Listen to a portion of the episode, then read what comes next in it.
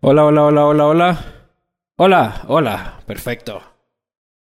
Muy, muy, muy buenas noches este, a todos los presentes.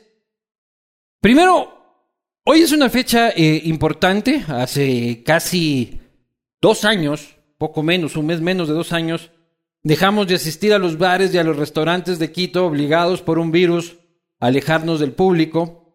Y para mí es muy importante esta fecha porque es cuando volvemos a reencontrarnos con el público en el castigo divino.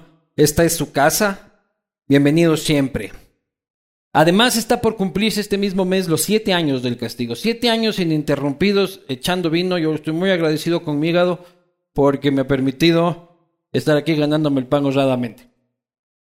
Sin más, agradecer eh, a las instituciones, marcas que permiten que esto suceda. Cooperativa Andalucía, más de 50 años en el mercado financiero, una de las instituciones más solventes del país. Uribe Schwarzkopf con su proyecto Aurora, está listo para la entrega en la Ruta Viva, un proyecto puramente familiar. Aceite Rica Palma. Fría tu canciller patiño con aceite Rica Palma. Y luego te fríes unos buenos patacones. ASEM Group y su Media Lab en Urdesa, el Silicon Valley de Urdesa.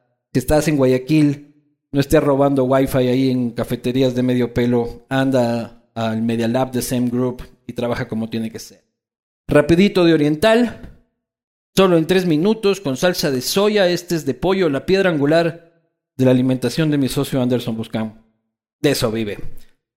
Feliz también del regreso del vino Navarro Correas que como saben es el único correa que no intoxica, el único correa buena gente, cerveza latitud cero, por supuesto también aquí a los que están en YouTube van a ver el banner de Cuscuy, que es el emprendimiento de mi mujer, ustedes busquen Cuscuy con K en Instagram y pidan todo lo que pueda, gástense el sueldo en eso porque mientras más feliz es Cuscuy, más feliz soy yo. Evidentemente. Y por supuesto agradecer al Windham Garden, que es la casa que nos recibe en esta nueva etapa del castigo. Es el hotel mimado por la posta y donde miman a la posta. Eh, aquí ubicado tras la Cámara de Comercio frente al Parque de la Carolina. Eh, quienes han preparado también un, menú especial para todos los que están aquí. Así que pilas con el menú especial que ha preparado eh, el hotel. Tiene un buen costo, pero si pagan 150 dólares más pueden recibir un pasaporte este, adjunto al plato, por si acaso. Aprovechando la coyuntura. Sin más, para mí es un enorme placer eh, tener como primer invitado en la presencialidad del castigo a una figura destacada del gobierno nacional con un cargo infinitamente importante y me refiero por supuesto al canciller Juan Carlos. Mm. Mm.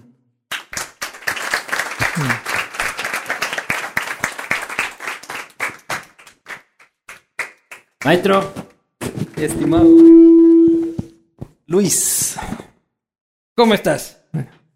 Bien, bien, bien, muy bien. Gracias por la invitación, gracias por el privilegio de, de estar aquí en este arranque de nueva temporada. Venga, para empezar un vinito. Muchas gracias. Y como ya tienes momia coctelera, ya has de estar practicando, pues, bro. Puro cóctel. Claro, pues ahorita que sales puta flama de que bella reggaetón. A mí es el que me falta práctica, Pérez. ¿Cómo estás? ¿Bien? Bien, muy bien. Oye, consígueme uno de esos pasaportes express. Pues. ¿Cómo hacemos? Creo que más allá de la, de la broma, el haber dado marcha atrás a, a, ese, a ese concepto, que no, no es un concepto que, que no exista en, en el mundo, pero en, en nuestro país y sobre todo en países como el nuestro, uno no puede tener privilegios a raíz de mayores pagos o no. Los, los servicios públicos tienen que ser iguales para todos y, me alegro que, que, el presidente apenas lo vio, lo haya dado para atrás. Pero dime que alguien perdió el trabajo por esa huevada. Me imagino que hay responsables por tomar una decisión Tú no te enteraste nunca. No, los pasaportes no son tu responsabilidad, no son una responsabilidad, atados. Pero, pero muchos de nosotros apenas lo vimos, eh, preguntamos precisamente, eh, no, no a, quién se le ocurrió esto, sino de dónde puede nacer ¿Quién para fue hacerlo el en positivo. que se le ocurrió esto de haber sido? ¿De dónde, ¿De dónde nace? ¿Cuál es la idea? Y, y tenía una explicación que, que técnicamente podría haber hecho un sentido a alguien, pero... Como agranda tu combo por dos dólares más. No, no, es, para mí es, es, es, eh, es vergonzoso que haya un, una idea de que por pagar más puedas acceder a mejores servicios. Ya, ¿y cómo van a solucionar el servicio? Porque el- eso no se soluciona votando al tipo y si eres un pendejo, ¿cómo se te ocurrió esta pendejada? Borra el tweet. El problema es de que hay que mejorar el servicio. ¿no? Yo sé que no es tu responsabilidad, pero está atado. No, pero hay una responsabilidad muy grande de Cancillería en la emisión de pasaportes en el exterior, en Totalmente. consulados. Y ahí venimos de un proceso de, de- de modernización de los pasaportes en, en los dos gobiernos anteriores, eh, los pasaportes biométricos que finalmente La eran una Correa de hizo las, bien de eso. las condiciones que te pone, por ejemplo, la Unión Europea para el visado Schengen. La Correa hizo bien y dices eso. Cuando Correa hizo varias cosas eh, que hicieron un sentido positivo al país en, en modernización. ¿Viste, De Rafa? hecho- ¿Viste, Rafa? Puta, Bueno, aquí también te es, echamos flores. es innegable el registro civil, por ejemplo, los, los cambios que existían. Y, y ese es el reto como Estado, que, el- que los servicios y esa idea de que, de que tengamos un servicio público de primer nivel se mejore sin corrupción y con Claro. transparencia. El caso de estos pasaportes biométricos tiene ahora una gran cantidad de, de- de máquinas que no están funcionando, eh, kits móviles, por ejemplo, que no funcionan y que se los está corrigiendo. Hay un trabajo coordinado con el Ministerio de Telecomunicaciones, con el Registro Civil. Eh, se está yendo hacia un proceso de transformación digital importante y yo creo que esto eh, se va a poder solucionar pronto. Oye, y hablando de gente que pierde el trabajo, ¿lo votaron al del tuit del protocolo de Río de Janeiro? Lo, lo movimos del cargo. Decía, ese hay que Eh, quitarle el Twitter, hermano. No, urgentemente. se inició además un proceso de un proceso administrativo interno con, con, con toda la seriedad, porque lo que sucedió ahí, más, más allá de tener eh, un, un componente de, de irrespeto a la historia del país, Claro. eh, no, no era algo normal. Es decir, se, se daba dentro de una situación donde cualquier, ni siquiera funcionario de carrera, sino cualquier ecuatoriano que ha ido a... ¿Y, cuál fue la justificación? o sea, alguna justificación te tienen Un- que haber dado. Mira, el- Pucha sabe que nunca leí el terruño. Este, Es- sabe que esa clase me perdí. esa es la, eso, a eso iba a decir. Cualquier ecuatoriano que haya ido al colegio o que se haya educado lo conoce. finalmente, eh, esperaría una falla humana de alguien, pero esperamos el, el resultado del proceso ¿Pero crees que el interno. escándalo fue sobredimensionado? Ya casi te acusaban de ser eh, hijo putativo de Fujimori, pues a vos, hermano. Y jugaba Ecuador contra Perú el, Vos ibas por el Perú, martes. claro. Eh, Yo le quería invitar unos pisco sours para el partido, pues, hermano. Hay, hay ahora una crispación completa y creo que es parte de lo que este país tiene que, que cambiar de ese histórico de 15 años de tanto divisionismo. Que hay personas que coincidencialmente estaban listas al minuto del tweet para eh, exponerlo Entonces tú dices completamente. que tu funcionario estaba con No necesariamente, no necesariamente el proceso administrativo lo, eh, pero están a la casa. El proceso administrativo lo determinará, pero hay eh, permanentemente una visión de atacar cualquier error. En el caso de la Cancillería, Canciller no revisa los tweets. Ahora sí.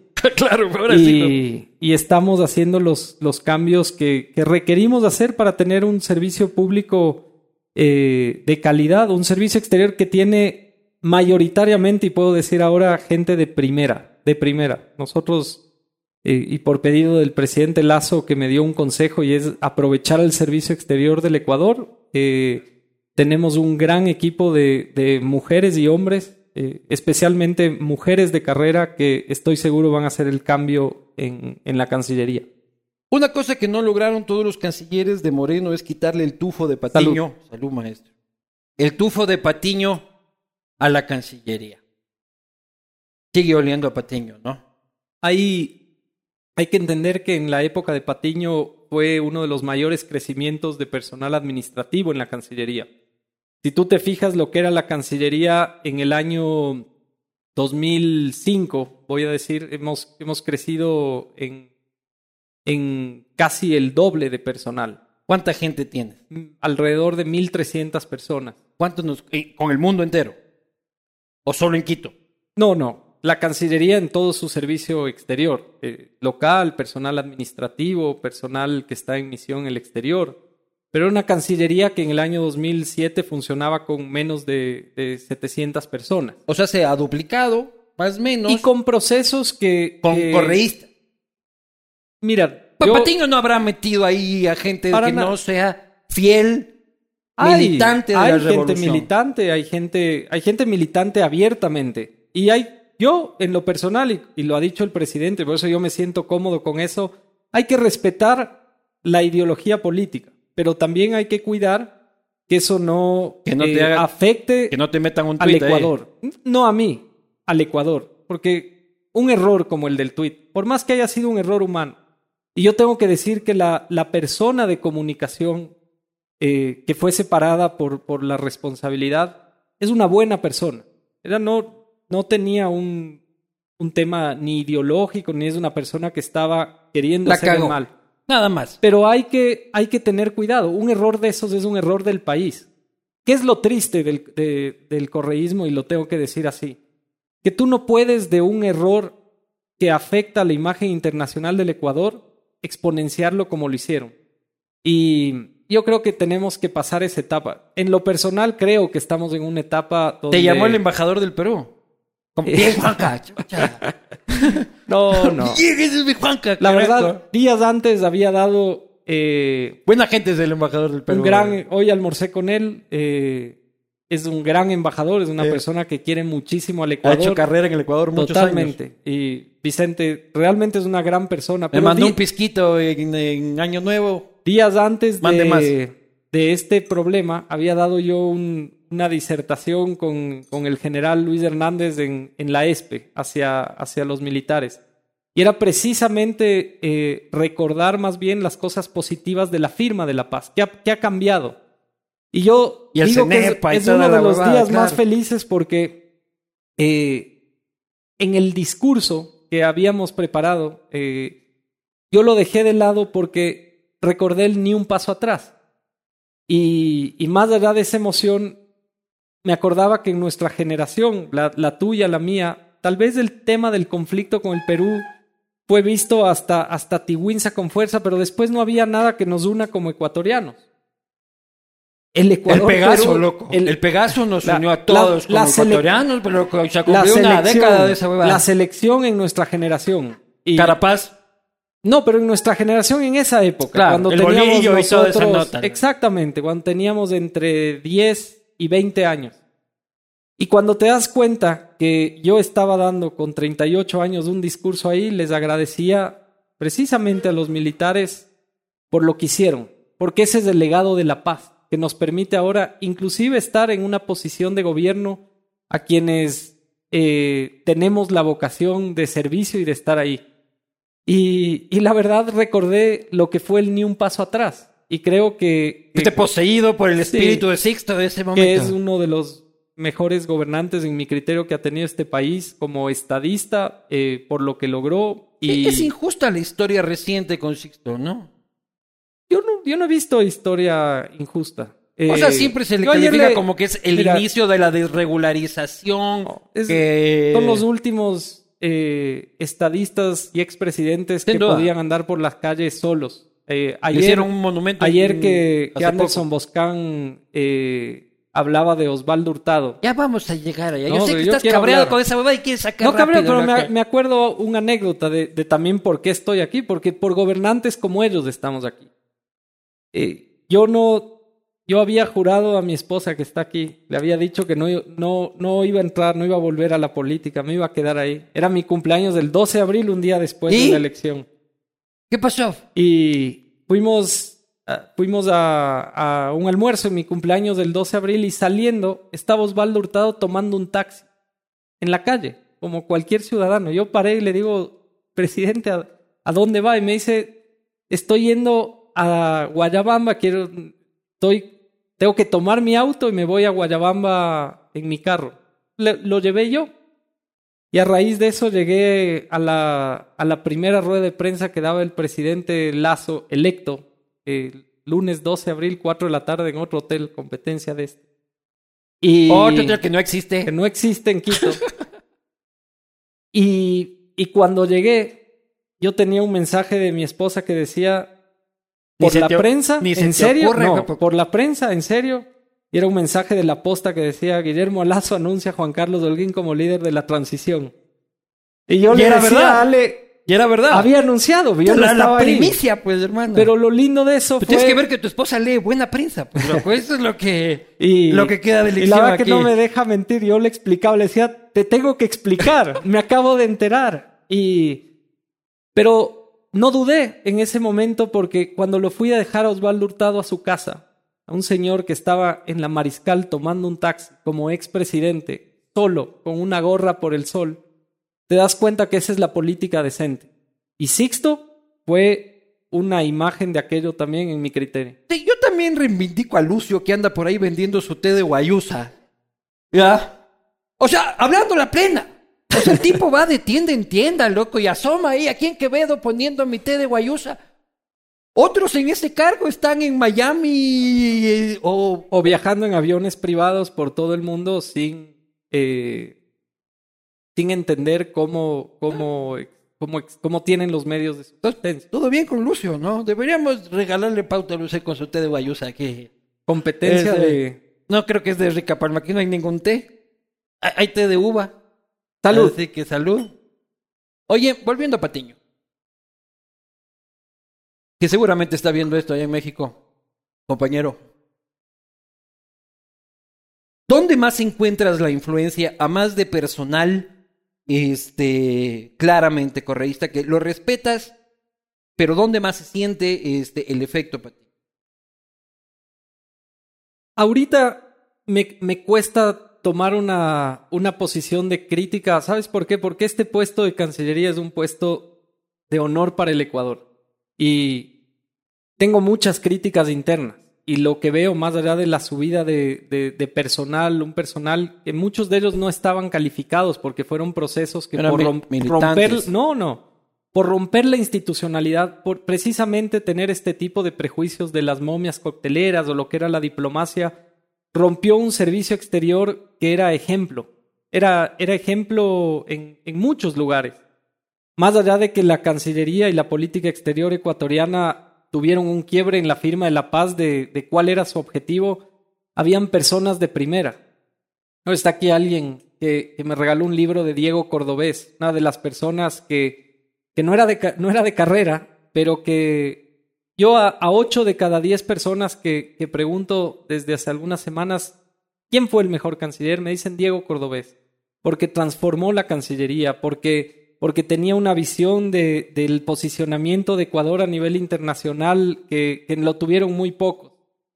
Y, y llegó él y rompe una, una tradición de un personal que venía en esa camada. Y, y por ideologización. Y se los archivó. hasta por, por chiste, porque eso es lo que a mí me molesta. Como por chiste. Porque trataban de, de poner las, las, las espadas a todos para, para, Para burlarse de lo que existía. No, no, para burlarse del, de lo que era la Cancillería. Ese es, ese es un dolor.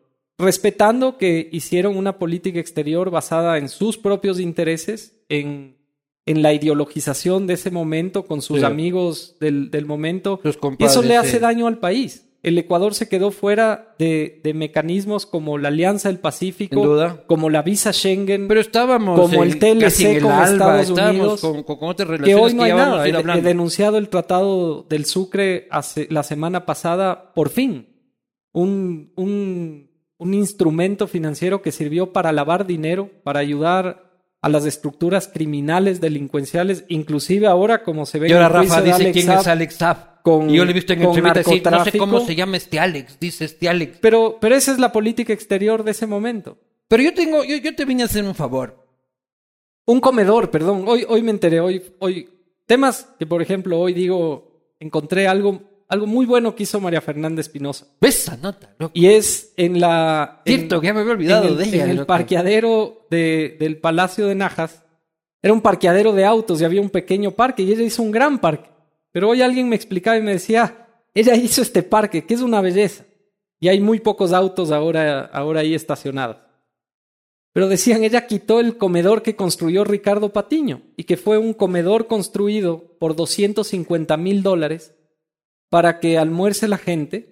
Un comedor cuya construcción estuvo a cargo de una esposa de otro funcionario del, del gobierno de Qué Correa. belleza, madre. Y, y ahí es donde dices cómo, cómo se utilizó la política Y María para Fernanda llegó y amigos. demolió eso para hacer Demolió un para parquecito. hacer un parque. Es, es un, la verdad que es una gran obra para la Cancillería y para ese espacio Pero ustedes público. tienen ese espacio público que no es público para empezar. Tienen ese parquecito hermoso, público. cerrado, puta, No, no. paredes de este porte. El Palacio de Najas es algo que los quiteños estamos prohibidos de admirar. No lo, no, lo, no lo podemos mantener así mucho tiempo. Además, hay, hay unos tesoros. Eh, hoy fuimos también. La IPA al- me dice que se están robando los tesoros de... ¿Dónde? Saca Ahí de ahí. Ahí debes tener la espada de Bolívar. el, el archivo nacional de, que tiene la, la Cancillería. Hoy, justo de, de coincidencia, revisé el, el documento original de la firma del protocolo de Río, del- de la trágica firma. Pero, pero el original es, es, un, es un tesoro que no está abierto para la gente. Ese está en otro edificio. Hay que empezar a entender por qué la política exterior puede acercarse precisamente a lo que somos, a Sí, entender vamos. cómo este país empezó, de hecho, desde un proceso eh, de integración regional al revés, y, y que la política exterior del Ecuador tiene una historia fascinante. Cartas de Mandela firmadas eh, para por él. uso y deleite exclusivo del canciller. Eh, ojalá que pronto. ¿La gente puede acceder a esos documentos? Sí, sí. De hecho, hay, hay un trabajo. Yo tengo es- miedo ahí en el Palacio de No, Najas no. se siente así como que chuta, pasa rápido, pasa rápido, brother. así. No, es, es, una, es una belleza. Eh, Sixto Durán Ballén, uno de los, de los eh, que ayudó en, en algunos de los procesos eh, de, de modernización de esta ciudad en varios edificios. Cuando iba a haber acá una, una de las conferencias eh, importantes a nivel regional, épocas donde se hizo el Hotel Quito, por ejemplo. Montó el edificio horrendo que está atrás del Eh, palacio. Eh, Pero, pero ese palacio eh, fue, fue realizado, fue hecho, fue eh, rediseñado para una conferencia que nunca existió acá, así como el Hotel Quito. Y ese edificio horrendo que tienes en la 10 de agosto es parte de, esa, de ese diseño. No, no, no. Es horrible esa No, no. loco. Esa es Es horrible, ¿no? posterior. Acá está la concejal esa que tumbar esa huevada, loco. Igual que el antiguo Ministerio de Finanzas que queda ahí a una cuadra, ese es un De hecho, era esperpento. época, eh, la conferencia fue época de Galo Plaza, ¿no? O Camilo Ponce, Camilo Ponce. Y Y no se hizo, como todo social no cristiano. se dices hizo, no se hizo. No, no. Tenía no que se ser hizo. social cristiano. Palacio de Najas tiene unos grandes salones hechos para esa conferencia con Camilo Ponce. Eh, Y no hubo. no hubo la conferencia.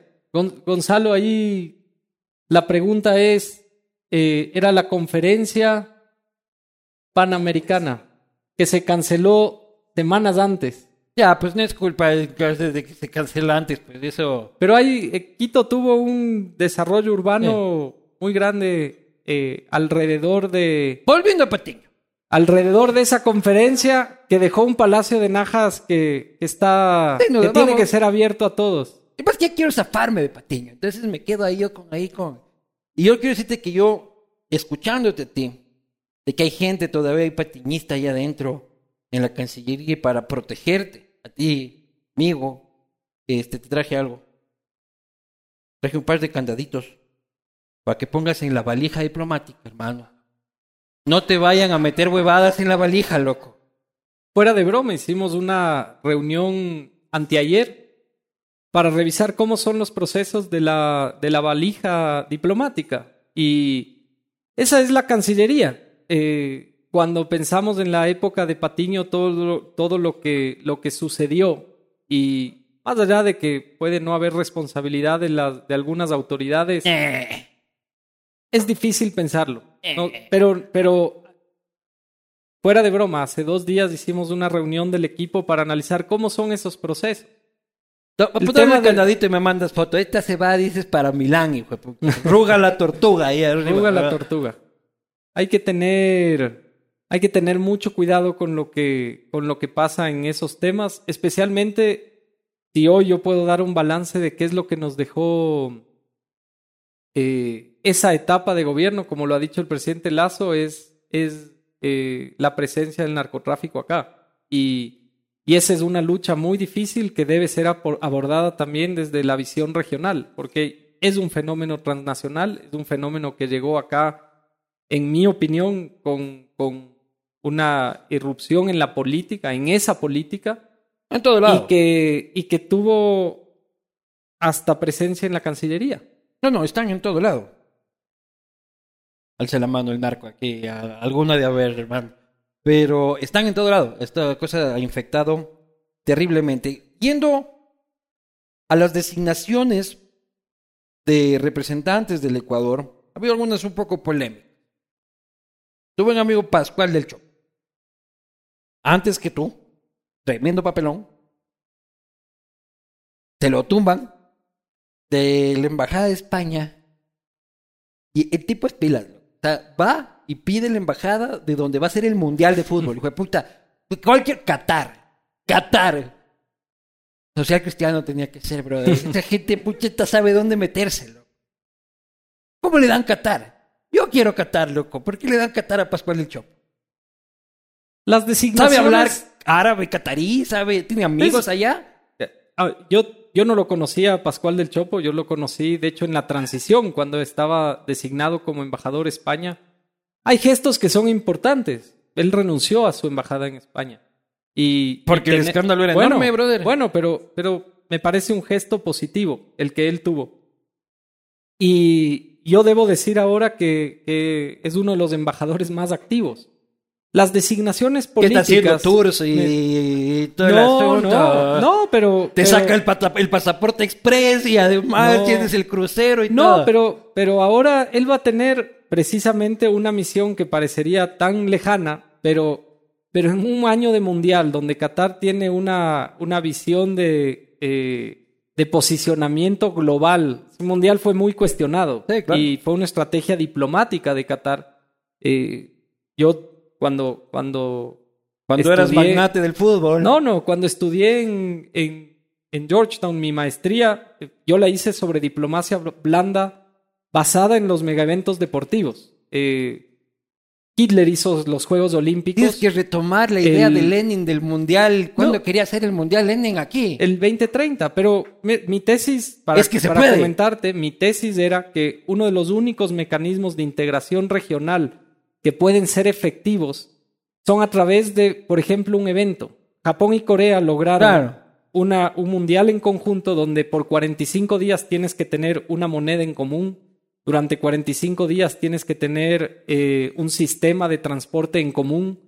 Y muchas obras, el Metro de Madrid, por ejemplo, es una obra para la candidatura de Madrid a los Juegos Olímpicos. Sí, no, no, y se hacen infraestructuras. Brasil fue el cambio. en otras la infraestructura queda eh, votada. queda votada. Claro, y eso blancos, en Sudáfrica, por ejemplo, Sudáfrica Brasil, mucha corrupción. Pero tú dices que, Qatar tú dices que sí vamos a poder tener el mundial, o sea, no, vamos a empujar el mundial. No, la, idea de Lenin no era tan estúpida como sonaba. El mundial 2030, el mundial 2030. Solo me falta que me digas que el tren playero también era una buena idea, No, porque tienes que saber, tienes que saber primero si tu país está en condiciones de, si tu país está en condiciones de hacerlo. El Ecuador hoy sería una irresponsabilidad eh, postularse. A ver, yo creo que Pero el, Mundial el, capo, el, capo, el, espérame un segundo. El Mundial 2030 se lo va a hacer en, Sudamérica. ¿En dónde? Y es Argentina y Uruguay. Y vamos a ver ahí cómo precisamente si a través de un mega evento deportivo logran ellos una integración regional más fuerte. Qatar va a ser un, un mega evento muy importante. Eh, y esa embajada termina siendo muy importante para el Ecuador, por varias razones. Ya, y Ecuador queda campeón del mundo. Ahí, al día siguiente de que se acabe el Mundial, ¿de qué chuches nos sirve esa embajada?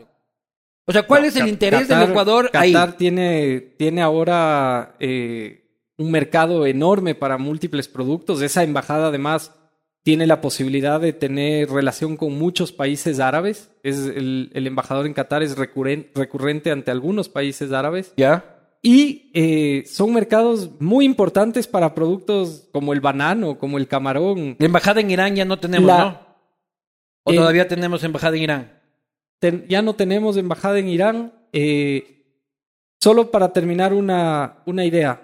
Eh, Qatar es uno de los países donde, de donde se puede traer muchísima inversión. Qatar Cargo ya está en el Ecuador. Hubo un, hu- hubo, claro, Hubo, y y hubo un interés de desarrollo inmobiliario Totalmente. alguna vez acá en el norte Totalmente, de Quito. eran ¿No que era bluff o...? No, no, eran dos desarrollos. El uno era en la reconstrucción del Parque Bicentenario, era, el fondo catarí que quería tomar el Parque Bicentenario y construirlo con, una, con un proyecto que tenía eh, desarrollo en altura en los alrededores. Y eso en ellos se en época de, hacer- Barrera. No, de... Acá no, dije. no, no. Rafael Correa y Mauricio Rodas. Ah, es culpa Y- de Rodas, dice. No, no. el otro día me otro escribió que le estamos dando mucho palo. Y dice, puta, brother, yo El otro proyecto... Ya, me, ya renuncié a la política. El ¿por otro me proyecto, en mi opinión, sí era negativo, que era un proyecto de eh, tomar, comprar muchas casas en el centro histórico. Yo estoy en contra de esa visión hacer porque qué? te genera gentrificación inmediata. ¿Comprar el gas para qué? Hacerlo comercial, hacer un centro histórico mucho más ligado hacia, hacia un comercio de alta gama. Eh, hoteles boutique, restaurantes, Eso me suena mejor que, que, el agujero ese que Es venden estuches de celulares. Es discutible, pero Este- ese era el proyecto de Qatar. Ahora, no había transparencia. Eh, Ah, bueno, lo importante ahora es que cualquier cosa que tú hagas lo hagas con transparencia. Entonces, Pascual, es un puntal de tu gestión. Es un embajador que ya está designado y como Y se va a quedar la ahí mayoría de embajadores que tenemos en este momento eh, están haciendo un buen trabajo. Sebastián Corral, También el Reino Unido. también para mí un embajador de los más activos en este momento. Yo No se trata de estar activo en el grupo de WhatsApp, hermano, no, pero... no, no, en gestión. Te- ¿Qué ha hecho el hombre? Eh, más allá de en este momento la relación que tenemos con Reino Unido, hoy precisamente, reunión con la ministra para Asuntos de América Latina, donde tratamos la candidatura de Ecuador al Consejo de Seguridad, donde tratamos temas de cambio climático. Reino Unido acaba de enviar hace tres semanas a su ministro de Ambiente Ecuador, a ¿Ya? Lord Zach Goldsmith, y con ellos tenemos uno de los procesos de cooperación más importantes para Galápagos. Ya, pero ¿qué opinas? Dos, los- ese embajador de Reino Unido es el embajador ante Portugal. Acaba de entregar sus cartas credenciales. Nosotros consideramos a, para- a eh, a O sea, el embajador este- nuestro es también embajador Así en es, Portugal. ante Por- el embajador ante Reino Unido es embajador ante Portugal porque nuestro- nosotros cerramos la embajada hace algunos años en Portugal. Portugal es Pero no era más inteligente que el de uno Madrid. de los... No, porque hay un histórico eh, entre ambos países eh, donde esa no es una forma correcta. Ya. Y Portugal es uno de los anclas más importantes de inversión en este momento en innovación. Es uno de los países que tiene cooperaciones, por ejemplo, en prevención de drogas con, con las políticas públicas más exitosas, de las más exitosas del mundo. Ya, sí, pero el, concepto, el concepto que eh, el, dueño de un, el gran- dueño de un medio de comunicación sea designado representante este, diplomático del Ecuador no te hace ruido. Mientras seas ético, en Porque tus yo también quiero, entonces. Si tú, si tú eres Quiero una persona- ahorita firmamos Bueno, esa pero, huevada. pero loco. yo no creo que si pensamos en la ética de cada persona, en la moral interna de cada persona, donde uno sabe qué es lo correcto y qué no, y sientes que sin conflicto de interés puedes aceptar una misión así, porque la, la, eh, la designación no se la hace al medio, se la hace a una persona que va a ser la responsable. Ya, ¿y cuál, cu- Para mí, cuál me dieras, cu- cuál me dieras embajadores. Yo, Uno qui- tiene yo que quiero un- pensar- yo- yo quiero una así, Fuera- en la que no hayan ecuatorianos y haya cero interés comercial del Ecuador y que tenga unas playas y un clima de puta madre. Entonces yo estaba pensando en República Dominicana, por ejemplo.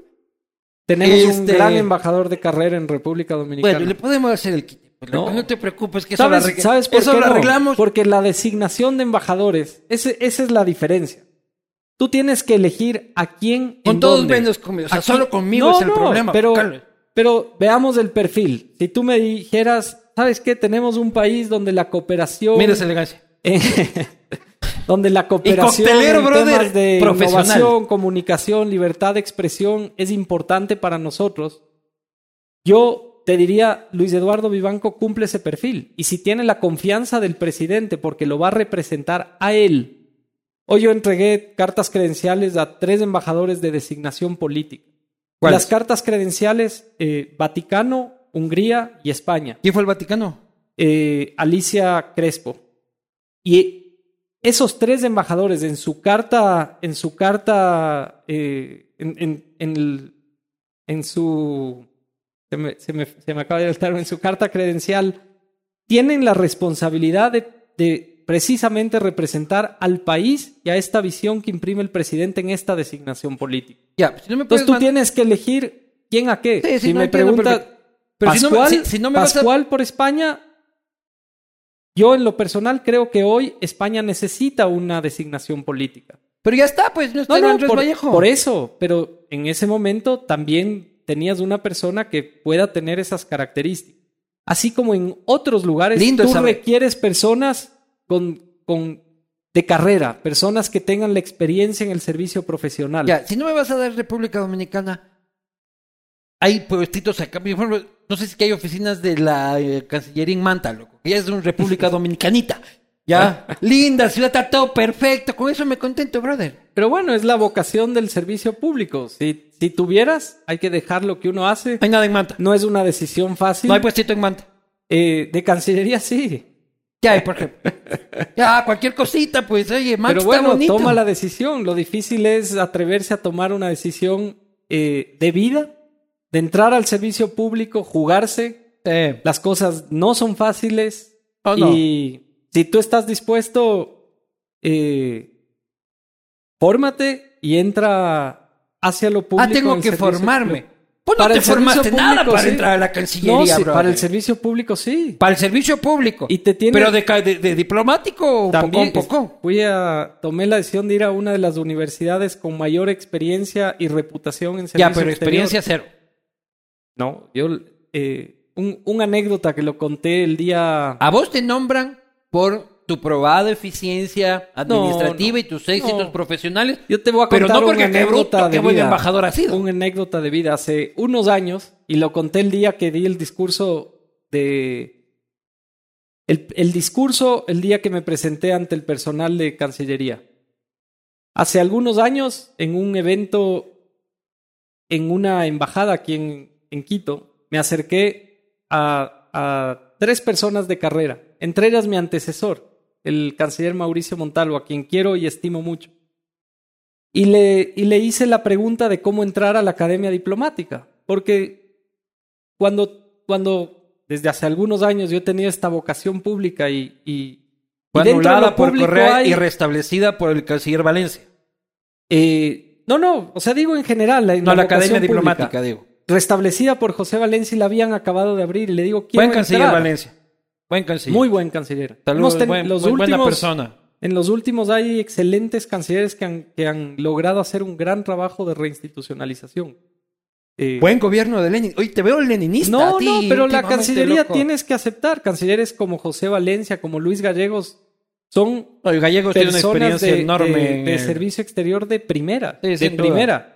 Y ves, Yo tengo un reparo con Gallegos específico, pero no le puedo negar su trayectoria y su experiencia. y es un, fue un gran canciller en esa etapa. Además, su salida, precisamente, eh, yo soy crítico del gobierno de Moreno en, en una infinidad de temas, y mira la elegancia y decencia de su salida, cómo fue su carta de renuncia.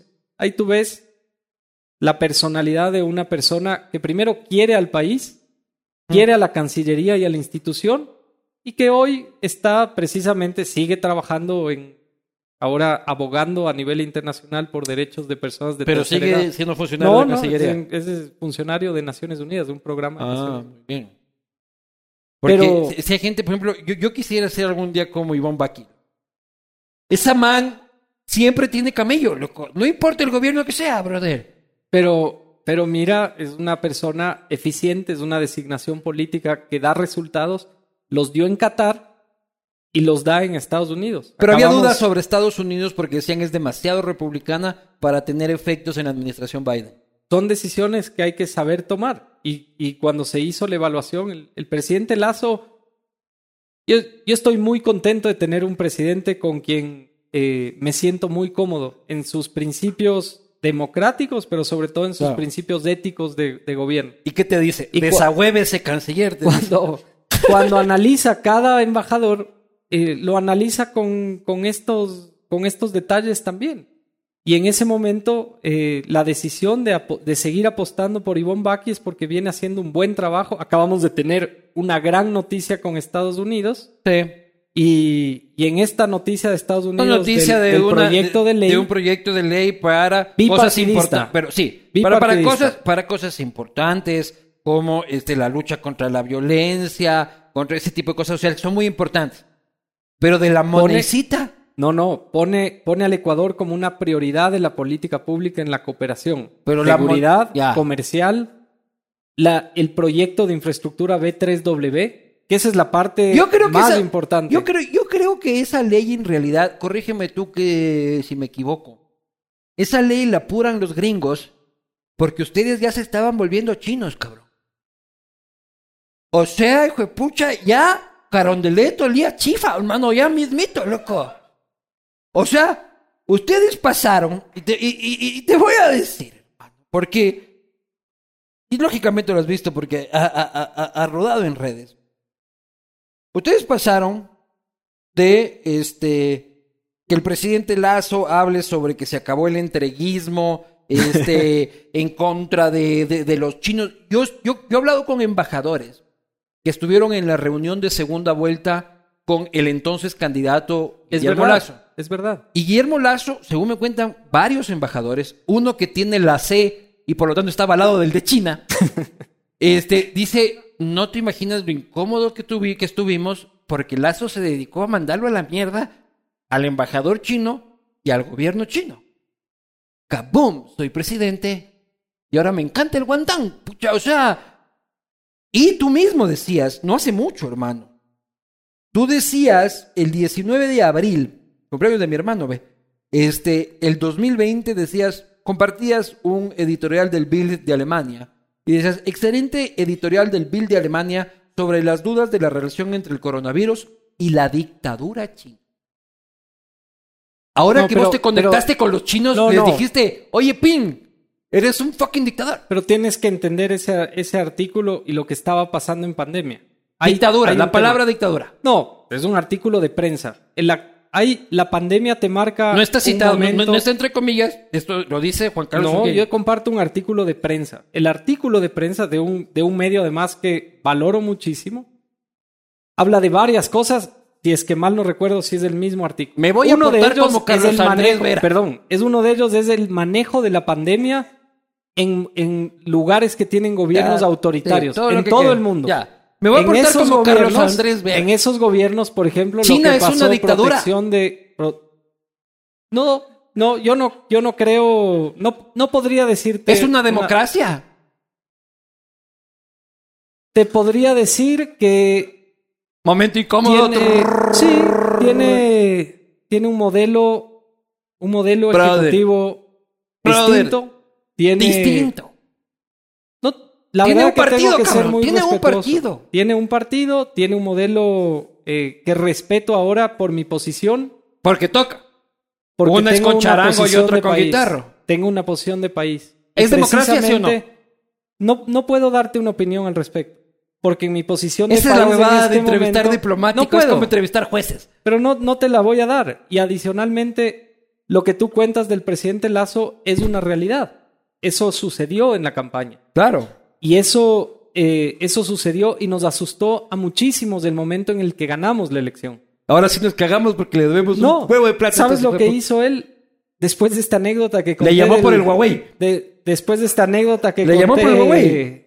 de- Le regalaron un Huawei, el embajador chino, y le llamó del Huawei este lazo al embajador. Después de esta anécdota que conté de la posta y estuve en la transición, al día siguiente, el martes 13 de abril, me pidió a mí llamarlo al embajador chino.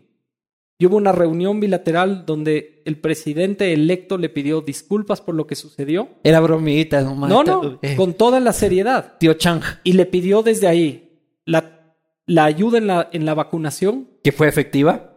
Dos, la transparencia en la relación.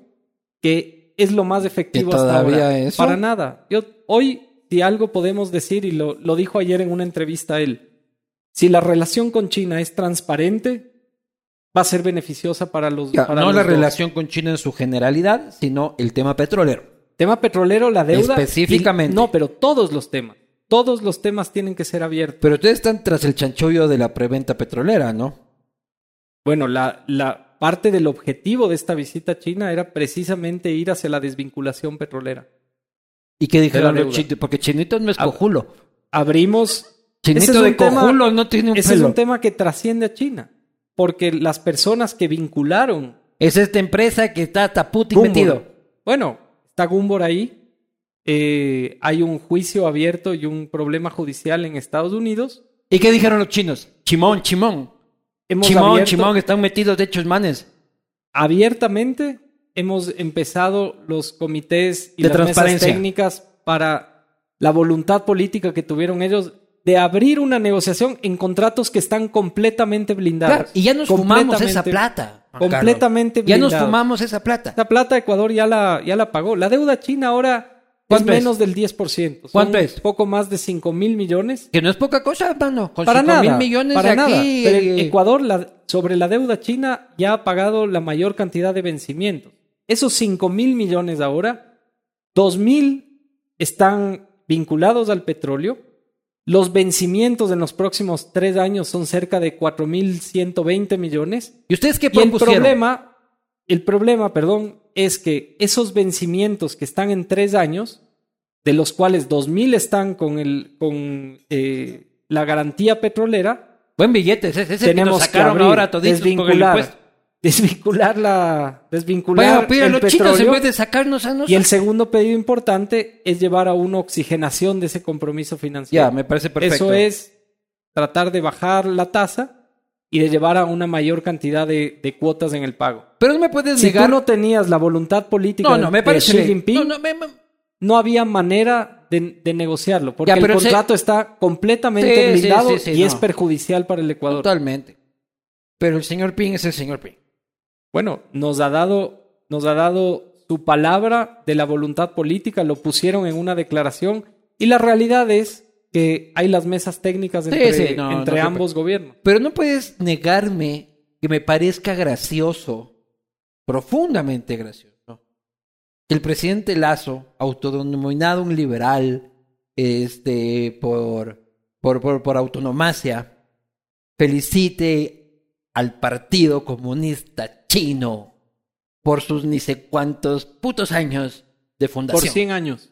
por sus 100 años de fundación. Porque son gestos que lograron sobre todo el Todo interés del, país. Pero entonces tú crees que la China política... nos dio, China nos dio, perdón, China, nos, esta idea. China nos dio 52% de las vacunas Todo lo que y hay quieras. una relación muy Sí, amistosa sí, con sí, ellos. Todo lo que quieras. Pero yo te digo una cosa de y- principios. Una cosa de principios. Guillermo Lazo se pasó diciendo 15 años que China era un país totalitario, que Mao era un hijo de puta, ¿ya?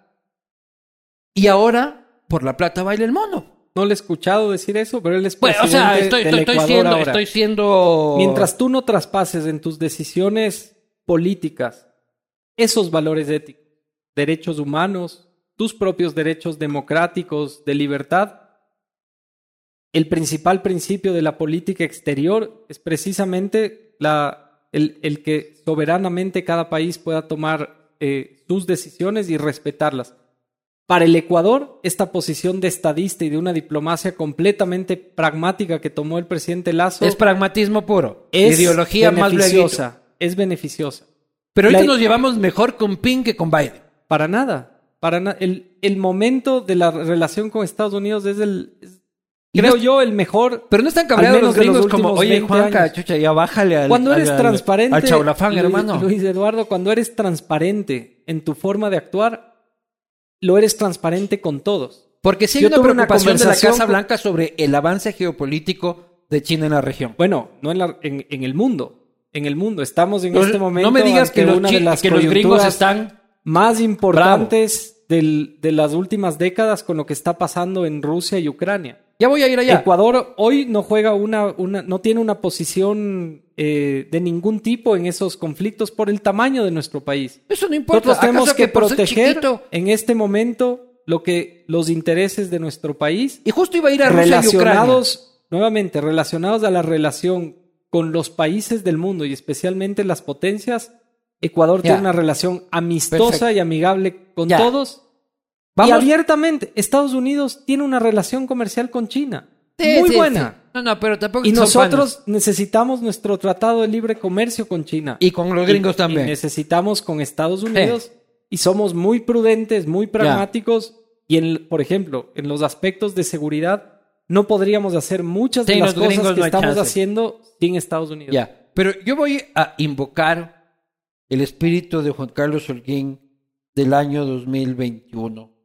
Este, ese hombre liberal, este, de base democrática y de los principios occidentales de derechos. Y le voy a preguntar a ese. Yo sé que es imposible desprenderte y me va a responder el Juan Carlos Holguín canciller, pero quisiera, quiero darme contra las piedras. ¿Qué opinas de que Putin tenga 100.000 hijos de Putins del otro lado de la frontera con Ucrania?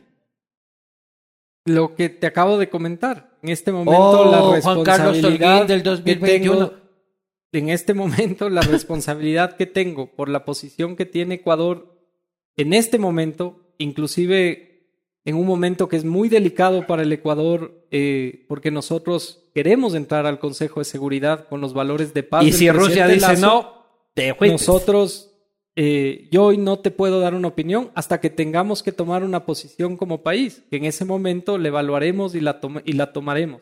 Pero es hermoso esta conversación no para se puede, no se puede jugar ser No. canciller. No, No, se puede jugar a los intereses que tiene el Ecuador en este momento en el mundo. Y jamás con, pre- y- y y jamás con pre- esa, y con esa seriedad hay que abordar los Eh. problemas del mundo. No, no, y, y jamás pretendería que juegues y jamás esperaría que juegues conociéndote este, lo que te conozco, no, no esperaría jamás eso.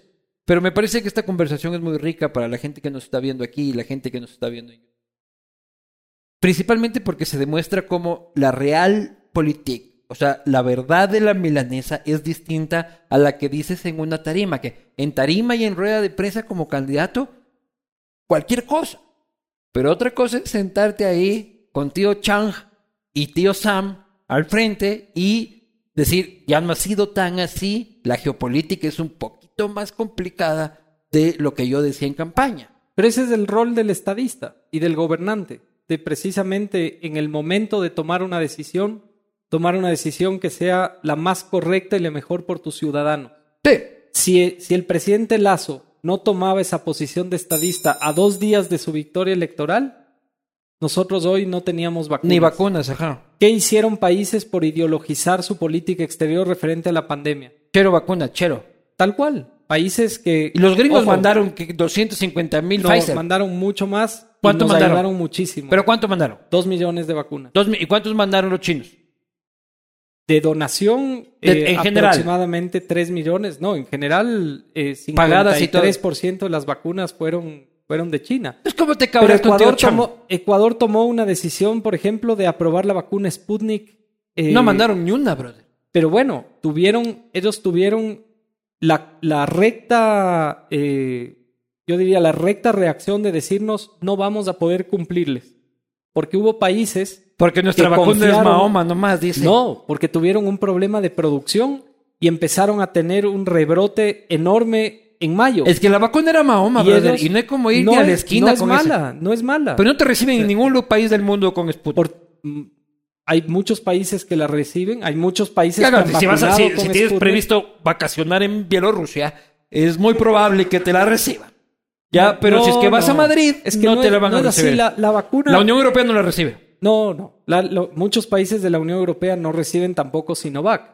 Y es, es un problema. Pero, Alemania y España sí. Pero nosotros, sí, de manera directa muchos países. Y uno ya la entra ahí y uno ya está ahí. Pero eh, si tú si tú tomabas una decisión en ese momento, y de nuevo, tienes que entender un momento donde el Ecuador no había vacunado No, eh, no, o no había recibido vacunas. Estábamos o sea, desesperados. menos de 800 mil vacunas.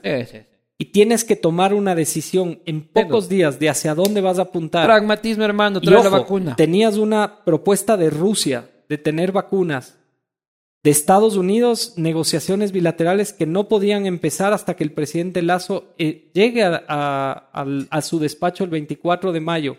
Una relación con China que en campaña había tenido eh, quizás lo, lo que acabas de comentar. Si no tenías un estadista que en pocas horas tome la decisión No, y de te- hacer estas llamadas, de sentarse con los tres embajadores, con el representante de la Unión Europea acá y decirles necesito vacunas, no hubieses podido alcanzar un reto que era imposible. No, y te- vacunar a nueve millones de personas. Y te en 100 pusieron, y te, y te pusieron a ti al frente de esa misión, aportaste lo que No, es evidente no al que frente, aportaste. no al frente, al- Bueno, aportaste al- lo que, sí, al- aportaste lo que, lo, al frente estaba el presidente. aport- al frente el presidente. Sí. Y esa es su diplomacia. Sí, sí, y eso es lo que me tranquiliza a mí. jefe, todo lo no, que sea, pero es que no es eso. Porque cuando tú ves actuar. Era que lo pongan a Sebastián Corral, brother. Ese es experto en vacunas. Si tú hubieses. En tomado- vacunas VIP si- es pucha, pero el Si number tú one, supieras loco. cómo el presidente de la República eh, actúa en la diplomacia de manera directa, te sentirías tranquilo de por dónde van. Es pragmático. Yo hablo, yo hablo con los embajadores de, de sus representaciones acá. Una vez estuve en un almuerzo en una embajada que por obvias razones no puedo decir, con siete embajadores que por obvias razones no puedo decir. Recién había, pues, se había posicionado el lazo y decían, no tenemos de cómo proceder, porque el tipo rompe todos los procesos diplomáticos. O sea, el man te escribe por WhatsApp. ¿Ya? Oye, embajador, que ni sé qué, que ni sé cuánto. Y eso no es así en los países normales. O sea, se manda una carta que dice qué. Y él, muy ejecutivo, muy gerente, este, funcionaba como tal. Te voy a dar una fase. Ya, porque hasta ahorita, puta, sí, no podemos pelearnos con Rusia y cualquier declaración todavía es titular de, de RT. Este, mañana, te voy a dar una fácil Venezuela. Esa hay como putearla entera. ¿Qué onda con Venezuela? ¿Cómo está nuestra relación? Cada día que paso por aquí, a, muy, a dos cuadras de aquí está la embajada de Venezuela. ¿Has pasado por ahí los últimos, el Consulado. último mes? Consulado, ahí en el mismo edificio de Sedatos. Las colas de la gente, desde las 5 de la mañana que yo he pasado por ahí, dan la vuelta a la cuadra, llegan casi hasta la intersección algunas veces ya de la República. O sea, dan toda la vuelta. Quienes están y no son de Quito, pues va a ser difícil entenderlo, pero debe haber ahí unos 300, 400 metros de cola. Todos los días gente con familias, este, buscando un documento del dictador este, que les permita tratar de conseguir en tus oficinas un papel que les permita trabajar. Que les permita estar aquí con tranquilidad. Una de las, de las, de los temas que a mí más me, me motiva del- de esta misión que me encomendó el presidente es que él propuso contra cualquier cálculo político la regularización de los de, de ciudadanos migrantes que vinieron acá, entre, Es evidentemente entre que hay que mayoritariamente de ellos venezolanos. Está aquí nuestro viceministro Luis Vallas que ha encabezado ese proceso. Acá están Es uno- repartiendo nación, este Chema. Vos eres venezolano, brother. Dentro Anda de a pedir eso, el documento es uno de ahorita, los- loco. es- primero que es un gesto valiente en medio de la coyuntura. Dos, Políticamente no es rentable, porque es políticamente los- la gente quería el otro discurso. procesos técnicamente mejor elaborados porque ha sido trabajado con los donantes. Canadá, sistema de, la, Nas- de Naciones Unidas, Estados Unidos, entre muchos otros. ¿Cuántos venezolanos vamos a regularizar? Nuestra idea es 500 mil en ¿Cuántos los hay en el próximos país? tres años. ¿Cuántos hay en el país? Más de 500 mil en este momento O sea, en el Ecuador Vamos a regularizar a todos. y cerca de 250 mil que están camino al sur. Ya. Entonces son itinerantes. Hay, Si tú quini- hay haces- medio millón, hay medio millón en el Ecuador. Totalmente. Vamos a regularizar medio millón. Totalmente, con un plan A que todos. tiene una visa temporaria, que tiene un plan de trabajo inclusivo y de inclusión precisamente en la sociedad, un plan que tiene que viene acompañado de un trabajo interministerial, pero de apoyos como el del Banco Mundial, de ¿Cómo- Canadá, de cómo Estados Unidos, del PNUD. Porque la gran mayoría de venezolanos que están en el país son gente de bien, familias que vienen huyendo de la dictadura, gente que quiere camellar, gente profesional con grados de estudios a veces superiores a los que compiten con los ecuatorianos. Pero también hay uno que otro malandrín como todo país. ¿Ya? ¿Cómo tamizamos eso? O tenga su residencia, brother. No, tenga. porque para hacer un proyecto con responsabilidad como el que lo haces, tienes que tener primero eh, un sistema migratorio eh, potente que te permita precisamente ver historial, hacer ciertos filtros. ¿Sí has ido a la frontera, brother? ¿Perdón? ¿Te has ido a la frontera? Totalmente. Esa hueva es un colador. No, pero para la regularización nosotros necesitamos, y es lo, precisamente en lo que estamos trabajando ahora con los donantes, es, es en eso. Ecuador es un país, hoy, hoy Es una un frontera muy permeable entre- para el entregamos- para la migración ilegal, pero, para el narcotráfico. Pero por pocas excepciones, y peor un país que ha tenido una diáspora en, en varios lugares del mundo, especialmente en Estados Unidos, en España, en. Italia, nosotros. sí, sí, sí. Que por excepciones puedas tener prejuicios sobre una migración que pueda ser positiva, no lo podemos tolerar. No, no, hoy hoy yo- entregamos cuatro visas de un primer programa que empezó el año pasado con gran éxito el canciller Mauricio Montalvo con España, que es el proceso de migración circular para que se vayan agricultores ecuatorianos por periodos de tiempo eh, específicos a España y regresen.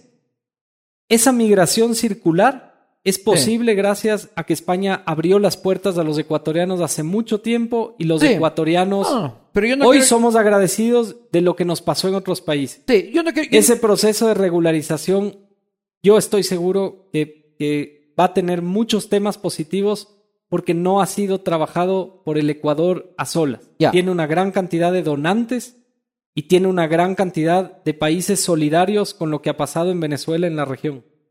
Yo no quiero que quede votando ahí este el fantasma de las. Yo ya fui muy claro en decir que la gran mayoría de venezolanos vienen a aportar al país. Pero soy consciente también de lo permeable que es nuestra frontera. No solo para eso, sino para el narcotráfico, para el contrabando. Anda aquí a la esquina, anda a ver cómo compras tabacos Elephant. Este, y por dónde crees que vienen, no caen del cielo. Pasan por ahí. Pero voy a aportarme un poco Carlos Andrés Vera.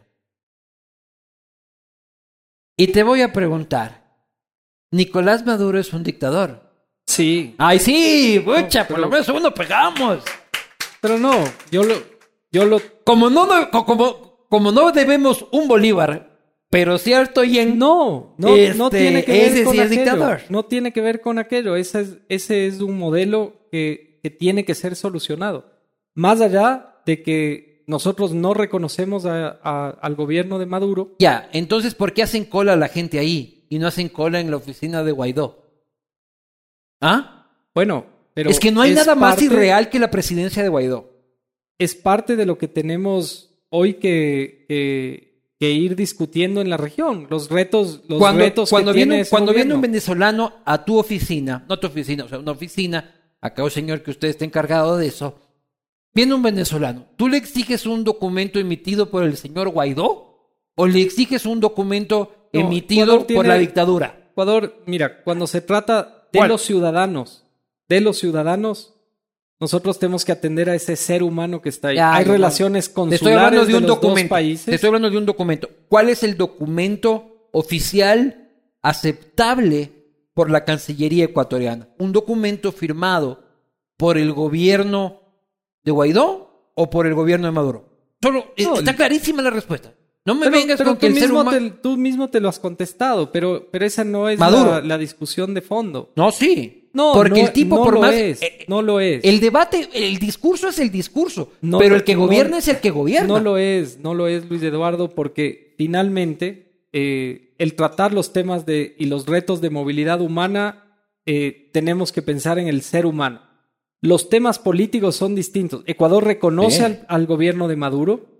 Ecuador Lo reconoce. tenido- lo reconoce, lo sigue reconociendo eh, al gobierno de Guaidó, perdón. Ah, ve, ya ni Sí, siquiera te- Ecuador reconoce al gobierno de Guaidó. Ecuador no reconoce al gobierno de Maduro. ¿Y por qué la gente que va a la Cancillería Ecuador- tiene que presentar un documento Perdón, de Maduro? Es que no va por nuevamente por ahí la discusión. Ecuador hoy integra varios grupos de discusión sobre lo que está pasando alrededor duda. de Venezuela. Sin duda. Pero Yo la gente que está haciendo cola desde las 5 de la mañana de que le está ojalá haciendo se reactiven lo- las negociaciones de México, ojalá y que podamos encontrar una solución pronto a esa tragedia. Ojalá Sí. Nuevamente, Y yo, y- y yo- y- Ecuador, y yo el primero Ecuador requiere que, que haya una solución interna en Venezuela lo más pronto posible, porque Ecuador es precisamente uno de los países que termina eh, siendo perjudicado por una gran tragedia política interna de ese país. No, y aquí entre latinoamericanos tenemos que ponernos el hombro y también fueron muchos ecuatorianos en la década de los 70 para allá. Ay, pero yo lo que digo, tú dices, lo más importante es el ser humano. Ese ser humano está haciendo cola a las 5 de la mañana en la Y- oficina y de, por de Maduro. eso estamos haciendo nosotros No de un plan Guaidó. de regularización para ellos. Loco, la presidencia de Guaidó es algo absolutamente etéreo. O sea, es, eh, es casi como el sueño del Quito de volver a la A, loco. O sea, es una cosa irreal. Es imposible. No funciona. Lo pragmático es discutir con el gobierno de Maduro como gobierno de Maduro y hacer lo que se tenga que hacer. Pero no hay este el eufemismo más grande de Latinoamérica es tratar de reconocer a Guaidó como presidente que presidente del condominio debe ser porque el tipo no tiene ninguna ninguna autoridad. Pasando de Venezuela, que ya está claro que es una dictadura para, para los ojos este, del gobierno ecuatoriano, y van a empezar, ustedes tienen unos papelitos en sus mesas, por favor, anoten sus preguntas, van a pasar recogiendo, Patiño, que estás escondido por ahí, también pon la tuya. Este, ese papelito debe estar enrollado ya. Al que entendió, entendió. Eh... te, costó, te costó eh, tiempo entenderlo.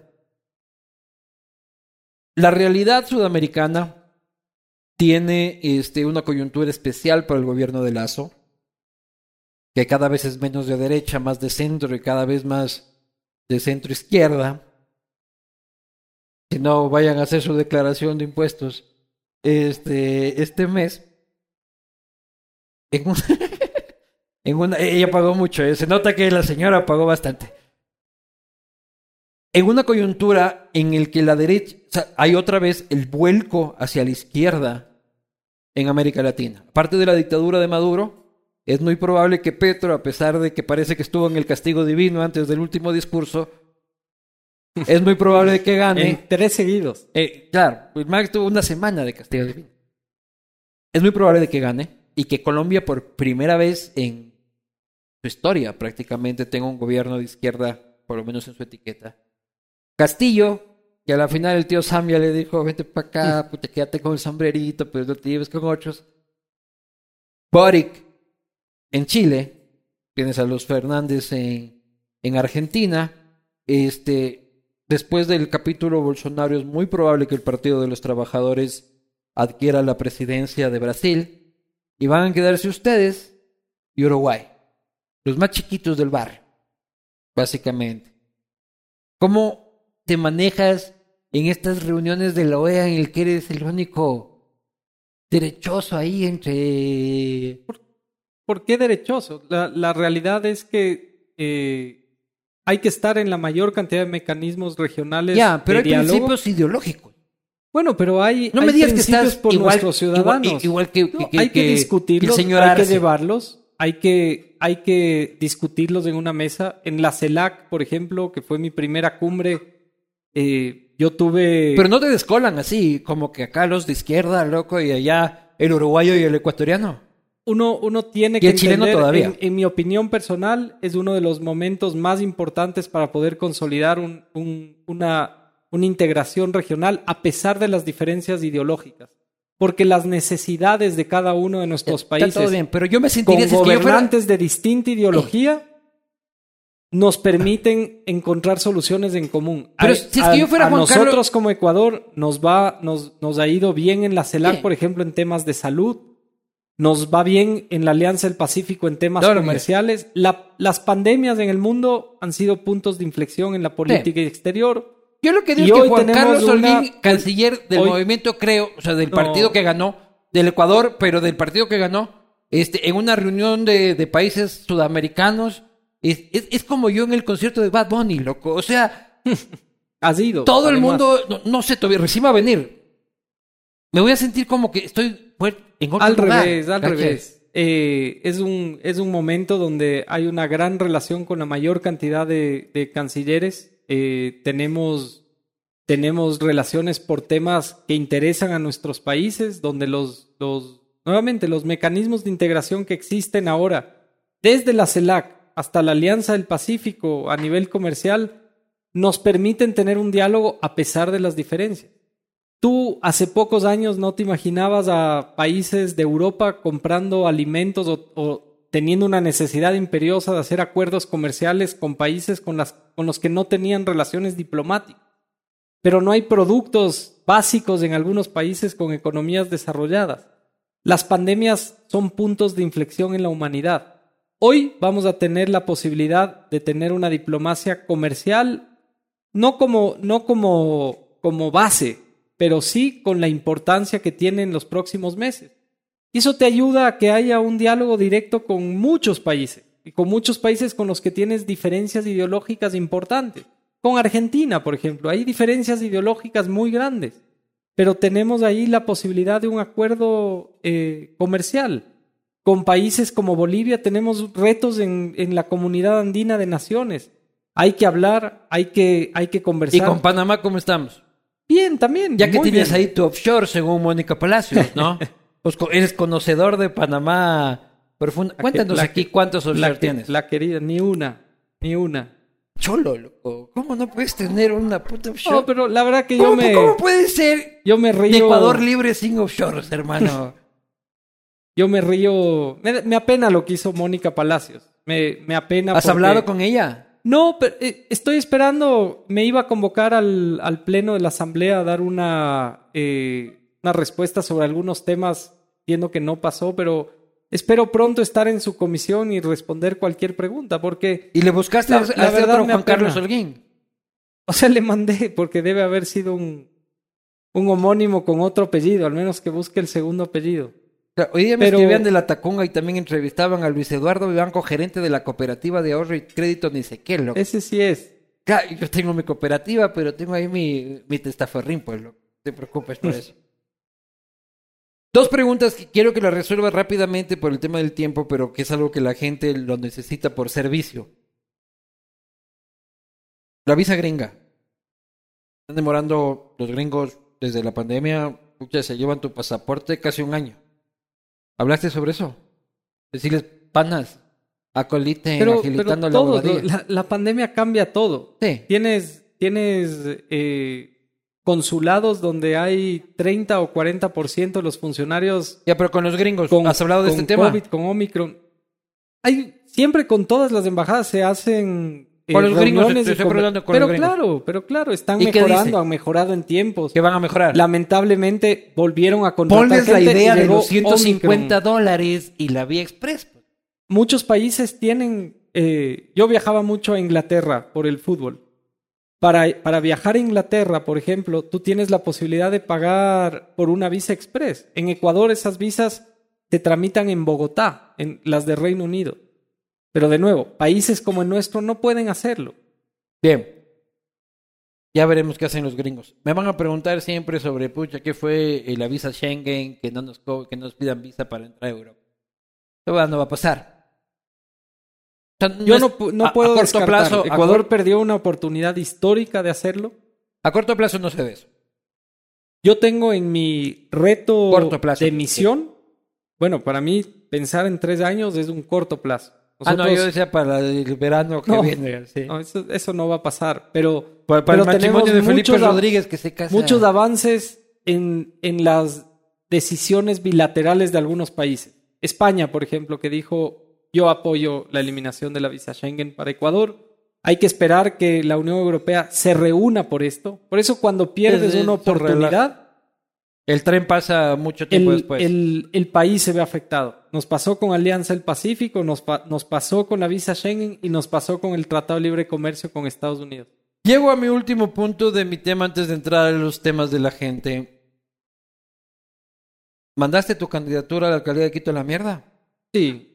Sí. Fue una, fue una decisión, de nuevo, al, al tomar un puesto como el de canciller, indudablemente uno tiene que dejar de lado cualquier No vas a ser candidato a la intención personal pasajera. No, no, ya lo dije, lo dije públicamente y, y de hecho la responsabilidad de tomar la aceptación de este cargo eh, tenía que ver con, con tomar una decisión de no ir por ese lado. La gente del gobierno que habla conmigo y no habla con ustedes.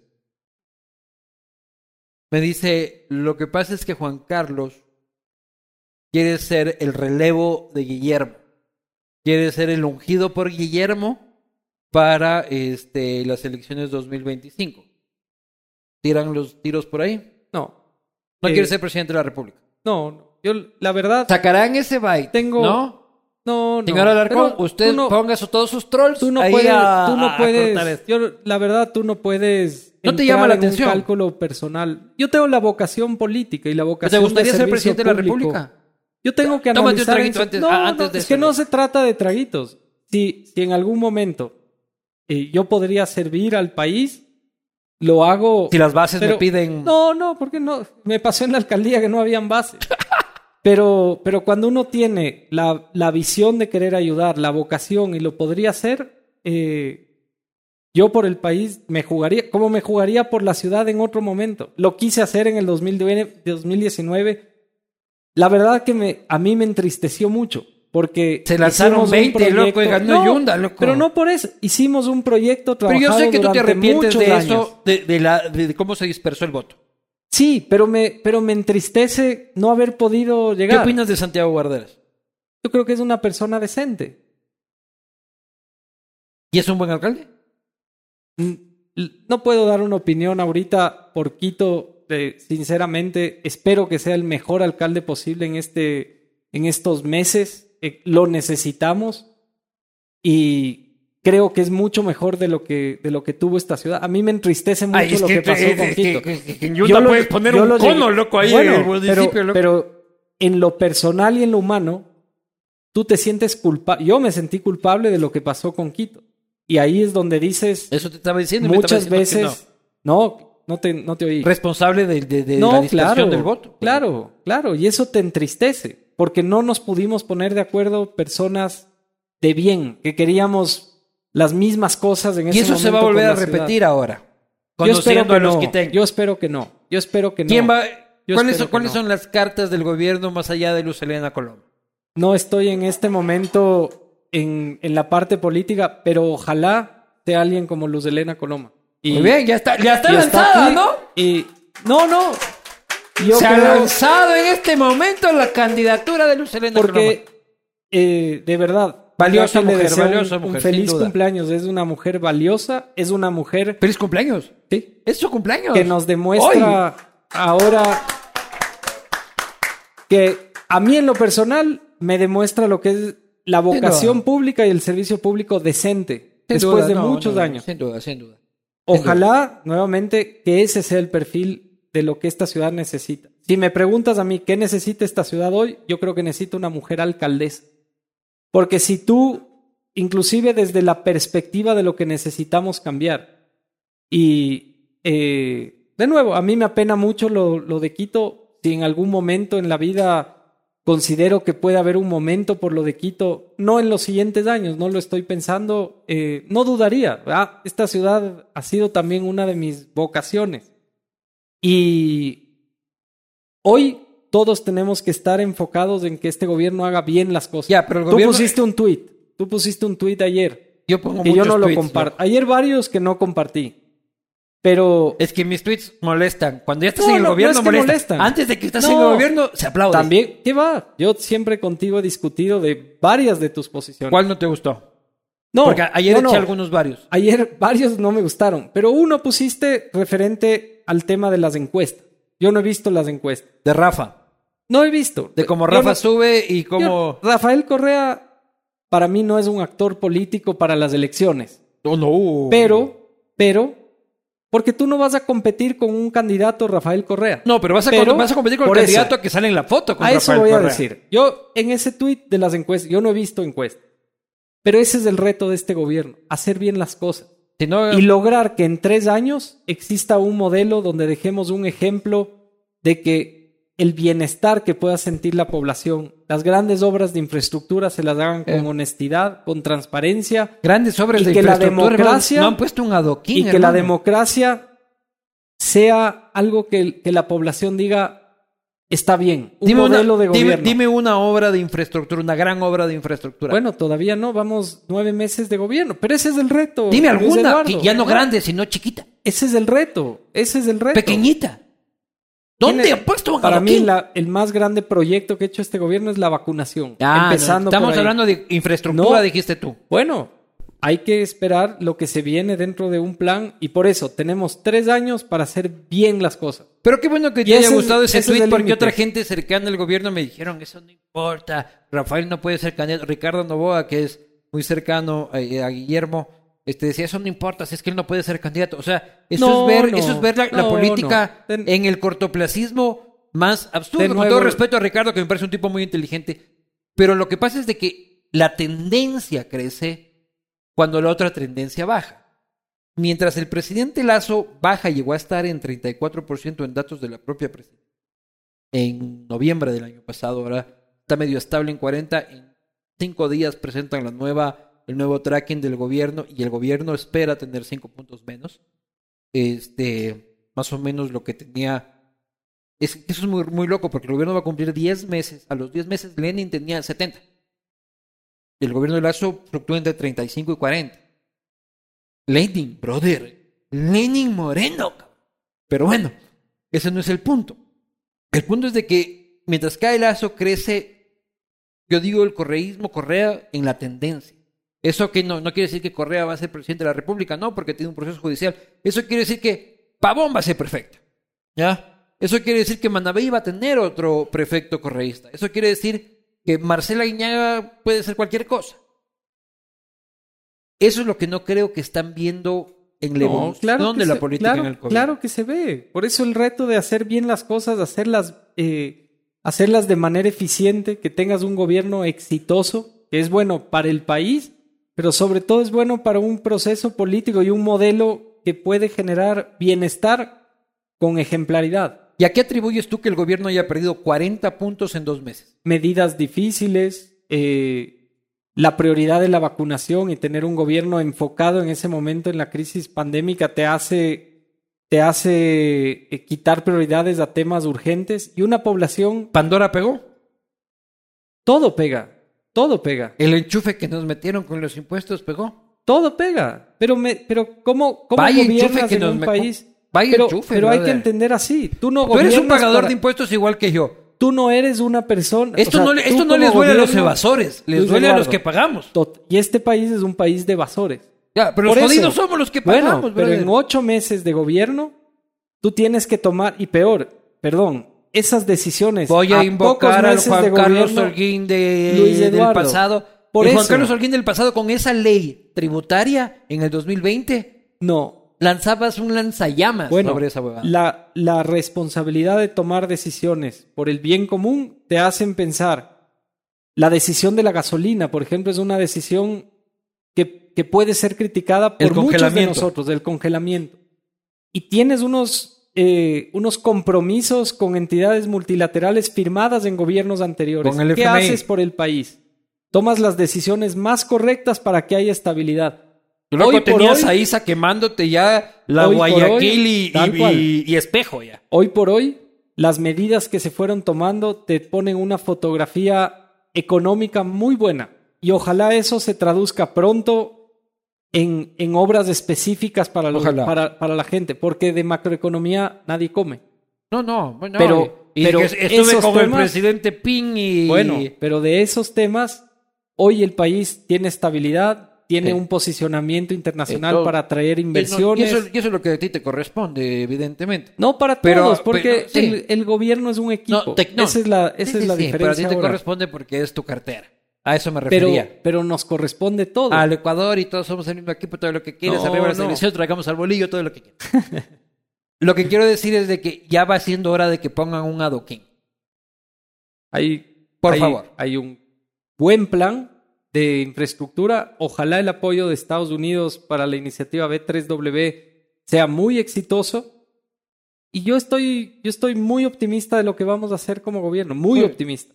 Sí, a mí se me ha quitado un poco el optimismo. Quiero que Yo quiero, no- quiero porque- porque tú confesarte tienes- esto. Porque tú tienes un análisis de, de, de la política. Porque mi profesión es hinchar las pelotas. No, pero- está bien, pero si, pero tú tienes un análisis de la política, eh, tal vez en los temas más de gobierno, más del, de lo que pasa dentro de un gabinete. O sea, esos son los tweets que yo critico de ayer, o los de, o lo de lo que dijo Anderson Boscan en un comentario ayer. Él está bravo porque Vale. Anderson Boscan dijo que este, la democracia No. popular tiene enorme influencia No estoy bravo. en el gobierno. A mí me parece. ¿Te incomodó a mí me no parece, estás de acuerdo? No, no. Yo, yo tengo un gran aprecio por ustedes lo que han hecho en el periodismo. Sí. Pero un comentario así me parece irresponsable. Porque es Esa un es tu opinión versus por- seis ministros es- mira, que nos dicen lo contrario. puede ser. Pero esa opinión, sin tener. es tu opinión porque tú también tienes la no es- cercanía de la DP. no es así. Es como que yo le pregunte a Diego Pero- Ordóñez, Diego Ordóñez, ¿hay influencia de la DP? No, que va a haber influencia de Yo la DP. creo- ¿Cuál a- DP? ¿Cuál DP? Yo creo que cuando no, cuando no tienes la información correcta, tienes que seguir investigando. Y, ahí no está la política. Yo no soy Anderson Buscán. No, yo lo sé. Soy más eso guapo que Anderson Buscán, me, refiero, evidentemente. me refiero a lo de él. Y yo, y, y la verdad, yo eh, quiero una entrevista con él para, para conversar y discutir sobre estos temas. Porque Anoto una entrevista con Anderson Buscán La- para que lo mande a la verga el canciller. la, la profundidad de lo que estamos viendo ahora nos, nos tiene que hacer ver que hay, hay muchas cosas que se están haciendo que van a llegar Y hay, en mucha el corto tiempo. y hay mucha probabilidad, Juan Carlos. Y solo llévate la duda. ¿Ya? Solo llévate la duda. Y son amigos tuyos. Solo llévate la duda de que la mitad de Carondelet está con los huevos de este porte. ¿Ya? Por la influencia de la DP. ¿Quién? Solo llévate. Es no, que, es que, no te estoy, no te estoy es preguntando. que, solo Luis te digo. Eduardo, eso, La eso mitad no del es así. gobierno. Eso nos- no es ya, así. Eso Es no que- me lo digas a mí. No, no. Es que yo no tengo nada que ver. Díselo al gobierno, loco. Que ¿Sabe? vienen, que, Te- que- que- andan lo- por ahí lo llorando por los pasillos. Hacerse cucos desde el periodismo, además desde un periodismo que no puede caer en la chismografía. Tú no llamas es- a un ministro. te- es que bueno, te lo Vamos digo, a ver si es perdón. Que esto es chismografía. Yo llamo a un Te ministro. puedo nosotros- decir lo que yo vivo. Yo no puedo hablar No, no, no. por los demás. Es que- Es que, es- no, Luis Eduardo. es que te- me estás diciendo- Me estás entrevistando a mí. Te digo Sí. lo que yo veo. Pero me estás diciendo que es chismografía nuestro periodismo. Y ahí no, no, no, siento no. un ataque. Eso, no. Porque yo digo, esa parte que me dices, me han contado, Pero es que no me dejas, no, no me dejas desarrollarla. desarrolla. Uno llama a un ministro de Estado, un ministro, que es como el canciller, un miembro del gabinete, y le preguntas, oye, ¿qué onda esto de la DP? Y te cogen y te dicen, hermano, no, que no te imaginas esta pendejada, loco. ¿Qué Me, pon- me ponen gente, este, uno, uno propone cosas y, le- y, y- y terminan este, diciendo, ya aguanta, deja ver qué dicen en el chat de la DP. Yo no veo eso. Y te lo digo. Y, y- y ojo, No habría- Lo- no habría por qué yo mentirte, Lo de, ¿no? la, lo de la chismografía no lo hablo con irrespeto. Lo hablo en una discusión. Yo no veo eso. Y te puedo dar ahora mi contestación. Claro. Adentro, ¿qué veo yo? Yo no veo grupos. Veo, veo una cohesión que es muy positiva para el país. Y es parte de una forma de gobierno del presidente Lazo. Cuando tienes un presidente que no tiene interlocutores, que tiene confianza absoluta en todos sus ministros y que ves que hay, un, hay buenos ministros, Hay yo te lo diría, ministros. porque yo te, yo te lo podría decir de manera directa, hay grupos.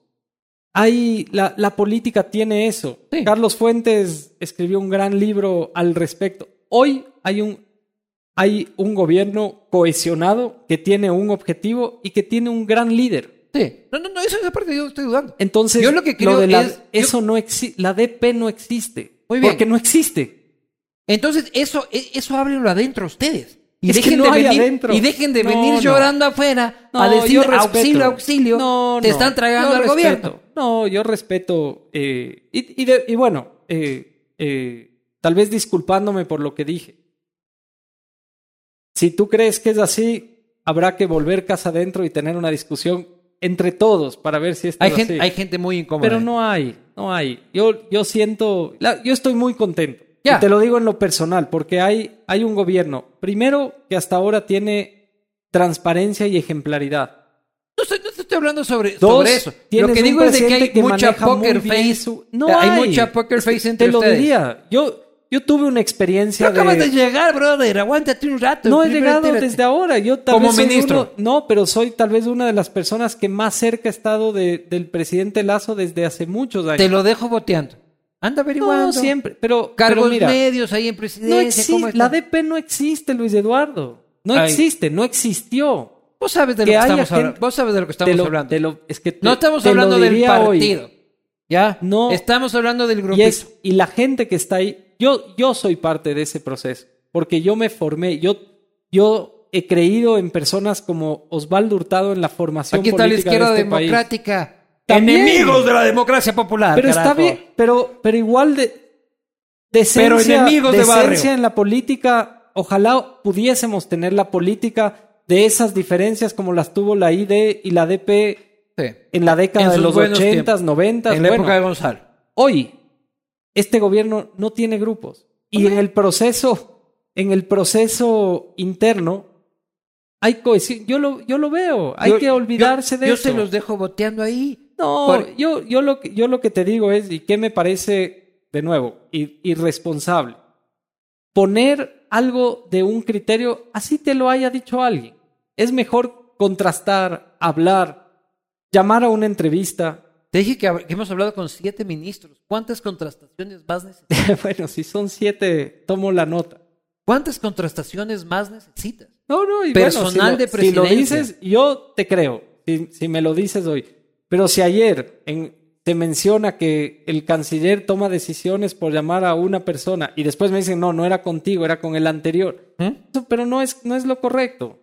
Ya, bueno, eso tienes que putearte con vos, no conmigo. Vamos a las preguntas de la gente antes de que me sigas puteando. No, no, porque yo Este, respeto mucho. Ya me dijiste chismoso, este irresponsable, No, no, prensa corrupta, voy a llamar a Carlos Ochoa. nunca, ¿Dónde está. Orlando Pérez, hijo de puta? Nunca, nunca, porque precisamente Estoy estar jodido. aquí es con todo el respeto. y de verdad, eh, no va por ahí, pero yo sí creo que tenemos que tener responsabilidad en las fuentes o contrastar. Sí, no, no, es normal. La prensa gusta cuando no estás en el gobierno. Cuando ya estás en el gobierno, la prensa ya no gusta tanto. Y es normal. Es a ti No, y, no, no, y no, a todo el no mundo. es así, no es así. Vamos a las preguntas de la gente que joden más que mis preguntas, normalmente. Vamos a ver ahorita. Ahora volvemos recién al castigo presencial. Pero estas preguntas llegan gracias a Cooper Tires, porque la pauta siempre está primero. Este, te lo dice el pautas. Cooper Tires, cambia tus llantas. Este, la pauta privada. Entiende que sea, tú me enseñaste. Este, claro. Tú, me enseñaste de que uno tiene que vivir de lo privado. ¿Te acuerdas? Pero hemos hablado largamente sobre eso. Cooper Tires, cambia tus fucking llantas que ya están desgastadas. Este, Pero con la prensa, yo no estoy completamente en contra de eso. Te quedaste con. Aguántate, ya estoy hablando de las No, llantas, no, loco. Mejor cambia tus llantas por, con, con, con Cooper Tires en todos los eh, Tecnicentros y en Tire City importadas por Condom.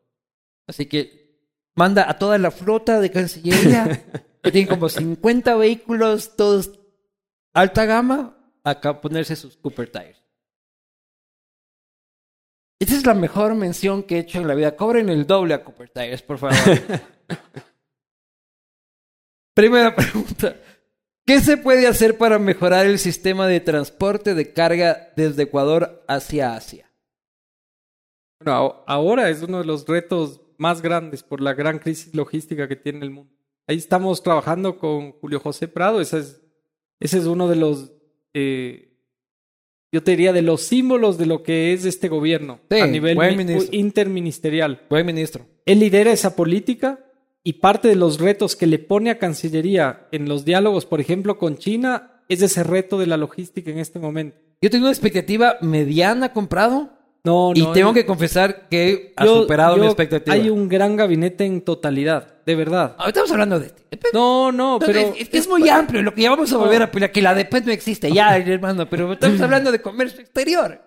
Digo que Ese es uno que, de los es que ni siquiera recibes grandes. mis flores. Digo, qué buen ministerio. Cachas que también digo cosas buenas, pero no. No, No, lo que pasa es que también que no, no. qué- Es eh, el reto ahora del, de la parte logística de los fletes. Si no tomamos decisiones ahora, Ecuador se va a ver perjudicado en duda. meses. No, y la crisis, estamos y la crisis logística afecta para bajada de costos, eh, para conversación con algunos países sobre cooperación en, en flotas logísticas para nuestros productos. Y de nuevo, ese es uno de los grandes retos de, esta, es un momento en de el este que el- comercio exterior post-pandémico. Es un momento en el que el rey del mambo es el dueño del barco y del contenedor. Tal cual, tal cual. No el que produce. Y con precios a, muchas veces con, con criterios de decisión de Mejor privados. anécdota como representante del Valencia. es la gente, hermano. No me veas a mí. La mejor experiencia, puedes contar aquí, este No, man, la vez que fuimos al mundial. No. no te están contando la peor anécdota. La No, mejor es la con- fácil. Con él tengo muchas experiencias de vida, de, de largo. La, la mejor eh, Él debería ser embajador en Londres en vez del Cruzal. y, y, Tiene más contactos, loco. y es muy querido. eh. Es, Claro. Esos temas son, son eh, de las mejores anécdotas. Cuando alguna vez en una reunión con el, con el Manchester United ellos no conocían la historia de Antonio y pensaban que al venir de un pueblo petrolero era uno de los pueblos con, con Con dinero. mayor tasa de, de ingresos. La historia de vida de él y llegar, Carlos Andrés ha, ha vivido mucho eso también. El llegar y ver tu bandera izarse en, en el Old Trafford te genera No, eh, un orgullo enorme. ¿Hasta qué ronda? Él, él es una de las personas más importantes en mi vida. Yo lo tengo que Sin decir duda. así, Y hemos porque me ha hablado dado sobre experiencias de vida hermosas. Sí. Estuvo bravo cuando dije que el departamento de él, este... Tampoco, tampoco. Era, era, ¿Era verdad? era verdad. Claro, pues se puso bravo. No, tampoco, tampoco. No, por lo menos su abogada me llamó bravísima. Déjame decirle que estaba muy brava la señora. Este, ¿hasta qué ronda queda el Ecuador en el Mundial? Esperemos que clasifiquemos primero. Ya, eso está, está marcado. No, yo, Ya, ya, ya. Pero ¿cómo ves Yo- a la selección? yo- Eres un tipo de fútbol, eres un tipo que sabes. Hicimos un fucking TikTok acá afuera Yo y me hizo quedar como un payaso con el balón. yo festejé el primer campeonato del Deportivo Quito antes de ahora Es en el año del Quito. 97. Eres un tipo, que eres fue un en el que... año 98 esa, esa Ah. final. Y, Eres- y la verdad que me fui a festejar y el domingo perdió. Era casi imposible perder y perdimos 3-0 contra el Barcelona. Claro. Así que Yo respeto mucho. 97 98, ese fue el campeonato del 97 que la final fue en enero del 98.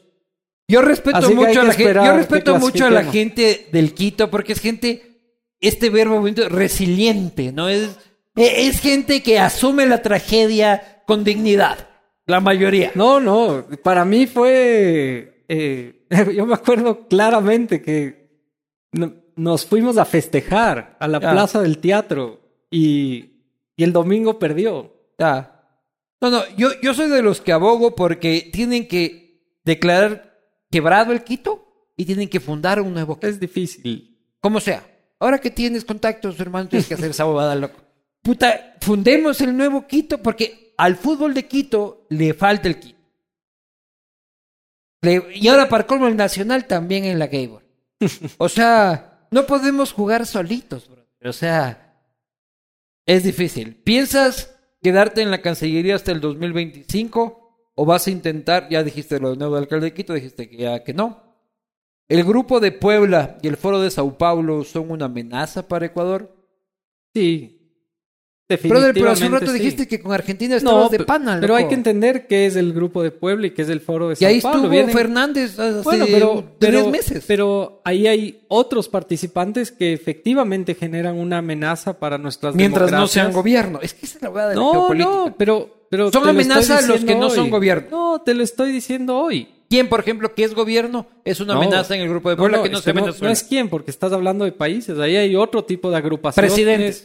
Otro tipo de pensadores. Ya, No, de presidentes. no voy a hablar. Pero voy a hablar de estas, de, de muchos eh, Ortega es un dictador. participantes, pero eh, indudablemente Ecuador eh, no mandó a nadie a ese cambio de mando por lo que ha sucedido. ¿Es un dictador, sí o no? Yo creo que hoy lo que está viviendo Nicaragua es una dictadura, Ya, muy bien, gracias. indudablemente. Por lo menos dos saqué. Este. Por lo menos. Pero- que, que pero fueron no- Venezuela y Nicaragua, no China No, ni Rusia, no. pero bueno. Pero ojo, de, de nuevo, es delicado para mí decir esto, Eh, mano, pero, delicadísimo. pero por ejemplo en el tema de Venezuela tiene que haber una solución pronto. ¿Y, y cuál es? No hay solución, brother. Tienen que reconformarse los diálogos en México de manera urgente. Tú le. Es como que vos. No hay otra salida. Es como que vos le encuentres a un ladrón de bancos con el botín y le digas, devuelve el botín. Ven acá a hablar conmigo, hermano. Dejan, ese botín te hace daño. Esa hueá no funciona, Pero hay que, loco. hay que tener una decisión. No, no, la hueá con. Maduro es La Unión- quieto ahí, la un- conche tu madre. por No, favor. no. La Unión Europea está haciendo en este momento un, un gran trabajo de volver a empujar los, los diálogos en México. Ese es un Hay narcogobierno que... tienen que llegar y meter, ponerle las esposas a todos y llevarlos en fila india a una cárcel y permitir que ese país se reconstruya. ¿Ya? No hay de... Hay una máxima de los gringos que es no negociamos con terroristas. Ojalá haya una Esa- solución pacífica, sinceramente, como, como ha sido la posición de Ecuador en todo, ojalá haya una posición fácil. Chema, ¿hace cuánto tiempo tu país está así? ¿Cuántos años? Él tiene 15. ¿Cuántos años esperamos más? ¿15? ¿Estamos vendidos a China, sí o no? No, no estamos. No, ¿Cómo ¿Cuáles son los actores clave que deben unirse para que en las seccionales de Quito no se repita la dispersión del 2019 y gane un nuevo Yunda? primero que no hay que pensar en candidatos, que ese fue uno de los, de los problemas que tuvimos. Cuando las vanidades nos ganan más que las cosas de fondo, ahí vienen los problemas. Entonces, la, el, el eje del- de, de la alianza tiene que ser el proyecto de la ciudad. Y, luego hay varios actores que estoy seguro se van a unir por un proyecto. ¿Cuál sería la posición del Ecuador en materia diplomática si un candidato como Gustavo Petro llega a la presidencia de Colombia? Respeto absoluto. Si las ¿Que de- Colombia si lo decide? si la democracia eh, así lo decide en Colombia, eh, con, con quien gane hay que tener las mejores Ahí me pones a mí de embajador en Bogotá y con siete años de castigo divino, hermano, yo experiencia tengo para comportarme con De nuevo, es, si, si tienes la vocación, No, no, es una embajada muy compleja, loco. Ya te dije, yo no quiero ni la de Madrid, ni la de Bogotá, ni la, la de Lima, ni la de Nueva York. Esas que te llaman el ecuatoriano está queriendo suicidar a las 3 de la mañana. Esa huevada, esa huevada yo no quiero, hermano. Yo quiero donde vivan tres ecuatorianos ahí que sean mis amigos. En el caso hipotético que en las próximas elecciones gane UNES, ¿usted colaboraría con ellos? no. Pero no sé en qué elecciones, en las próximas elecciones Me imagino se refiere al 2025. ¿Trabajar con ellos? No, no, nunca. no. Definitivamente no. Lo siento, Paola, perdiste. Si firmamos un TLC con China, tendremos que romper relaciones con Taiwán. Ah, qué bien. Me olvidé esa pregunta. Porque Lazo fue a Taiwán antes y les dijo que eran lo máximo. Y ya no son lo máximo. ¿cachai? O sea, esa es la No, pero. Ecuador, eh, primero Ecuador tiene oficinas comerciales de Taipei acá, Quito y en Guayaquil. Pero ¿cuál es el país que nosotros La- reconocemos? Con- reconocemos de un principio de una sola China desde 1980. Ya. ¿Y qué opinas de Y- Taiwán y de la posición de Taiwán? Existe una resolución pacífica pronto. Valiste verga. Si firmamos, ya este, está. ¿Cómo es posible? Es que los conozco, he estado en Taiwán y he visto toda esta bronca y en la puta vida los van a reconocer. Este, nosotros. ¿Cómo es posible que en la embajada de Rusia existan, que en la embajada de Rusia existen cuatro o cinco traductores rusos y podrían ser ecuatorianos graduados en Rusia, que son más de 100, alguna cosa así, dice aquí. Que aquí hay alguien que sabe ruso y está cabreado porque no consigue trabajo. Ya. Lo que haga la embajada de Rusia es problema de la embajada de Rusia. Lo que puedo decirles que después nos diga quién es, porque aquí hemos tratado de buscar traductores rusos y en el Ecuador hay muy pocos. Ya. Se armó la agencia de empleo del castigo divino en este momento. Yo no conseguí una embajada, ni siquiera un pinche puesto en Manta. Y he conseguido el puesto para un traductor este, en Cancillería con idioma ruso. Ojalá, ojalá tengamos eh, una camada atractiva, o sea que para, para quienes la Cancillería y el Servicio Exterior sea atractivo, de verdad. Hoy, ¿qué, qué he aprendido este mes y el, el balance? De nuevo, hay, hay un servicio profesional de lujo, de lujo en su mayoría. Es el servicio profesional de Cancillería, el, servicio público, perdón, más profesional eh, por su preparación y porque hay, un, hay una carrera, y una carrera larga que trasciende a los gobiernos, salvo estas excepciones donde la Cancillería tiene eh, El margen político. el margen político y la ideologización de esa política. Pero Está bien. El servicio exterior, eh, si, si vuelve a reinstitucionalizarse, lo, Claro. lo- lo que pasó con cancilleres como, eh, como muchos de los que hemos hablado acá, va a tener una camada de, de jóvenes que crean que aquí está la vocación del servicio público y que van a poder defender al país a pesar de cualquier riesgo de, de péndulo político. Sin duda, señores y señores, espero que hayan disfrutado de esta conversación. Durísima. Creo- No estuvo tan dura. La, la verdad, la, ¿Estuvo dura? la más dura que yo he tenido. Eso es no medio raro, loco. Ese... No, no. no, No, no. sé si es que es la más dura que has tenido, pero tal vez la más complicada. La más complicada Ya, y la más, la más dura, la más difícil. Y te ¿Por qué? felicito por eso. ¿Por porque, qué? Porque estaba pensando mientras me arrepentía de algunas respuestas que Me arrepentí de haber venido. salgan. No, no, eso nunca. Por eso dije sí Sí, de jamás. entrada. Porque respeto lo que han hecho, el periodismo que hacen y, y de verdad, entre la joda, es la entrevista más difícil que he tenido. Y venía sin trampa, De- como te habrás dado cuenta. Yo, hoy me decían, ¿a qué hora te vas a preparar para la entrevista? Y, y es la, el, muchas veces el ego. Dije, no, le- los temas. Y creo que es la entrevista más difícil con los temas más profundos que hemos topado dentro de una joda. Y de verdad, gracias por eso. Bienvenido siempre, señor canciller. Y bienvenidos todos. Estaremos aquí en el Hotel Windham Garden una vez al mes, todos los meses de aquí en adelante, teniendo este espacio de reflexión política, de reflexión social, en la que están siempre invitados, la gente que está viendo por internet, siempre invitados. Este necesitaba esto. Necesitaba eh, este contacto humano. Este, no se imaginan cuánto. Eh, así que soy una persona muy feliz y agradecerte a ti, Juan Carlos. Te deseo Gracias. el mejor de los éxitos eh, en esta empresa complicada que tienes. Utiliza esos candados, por el amor de Dios.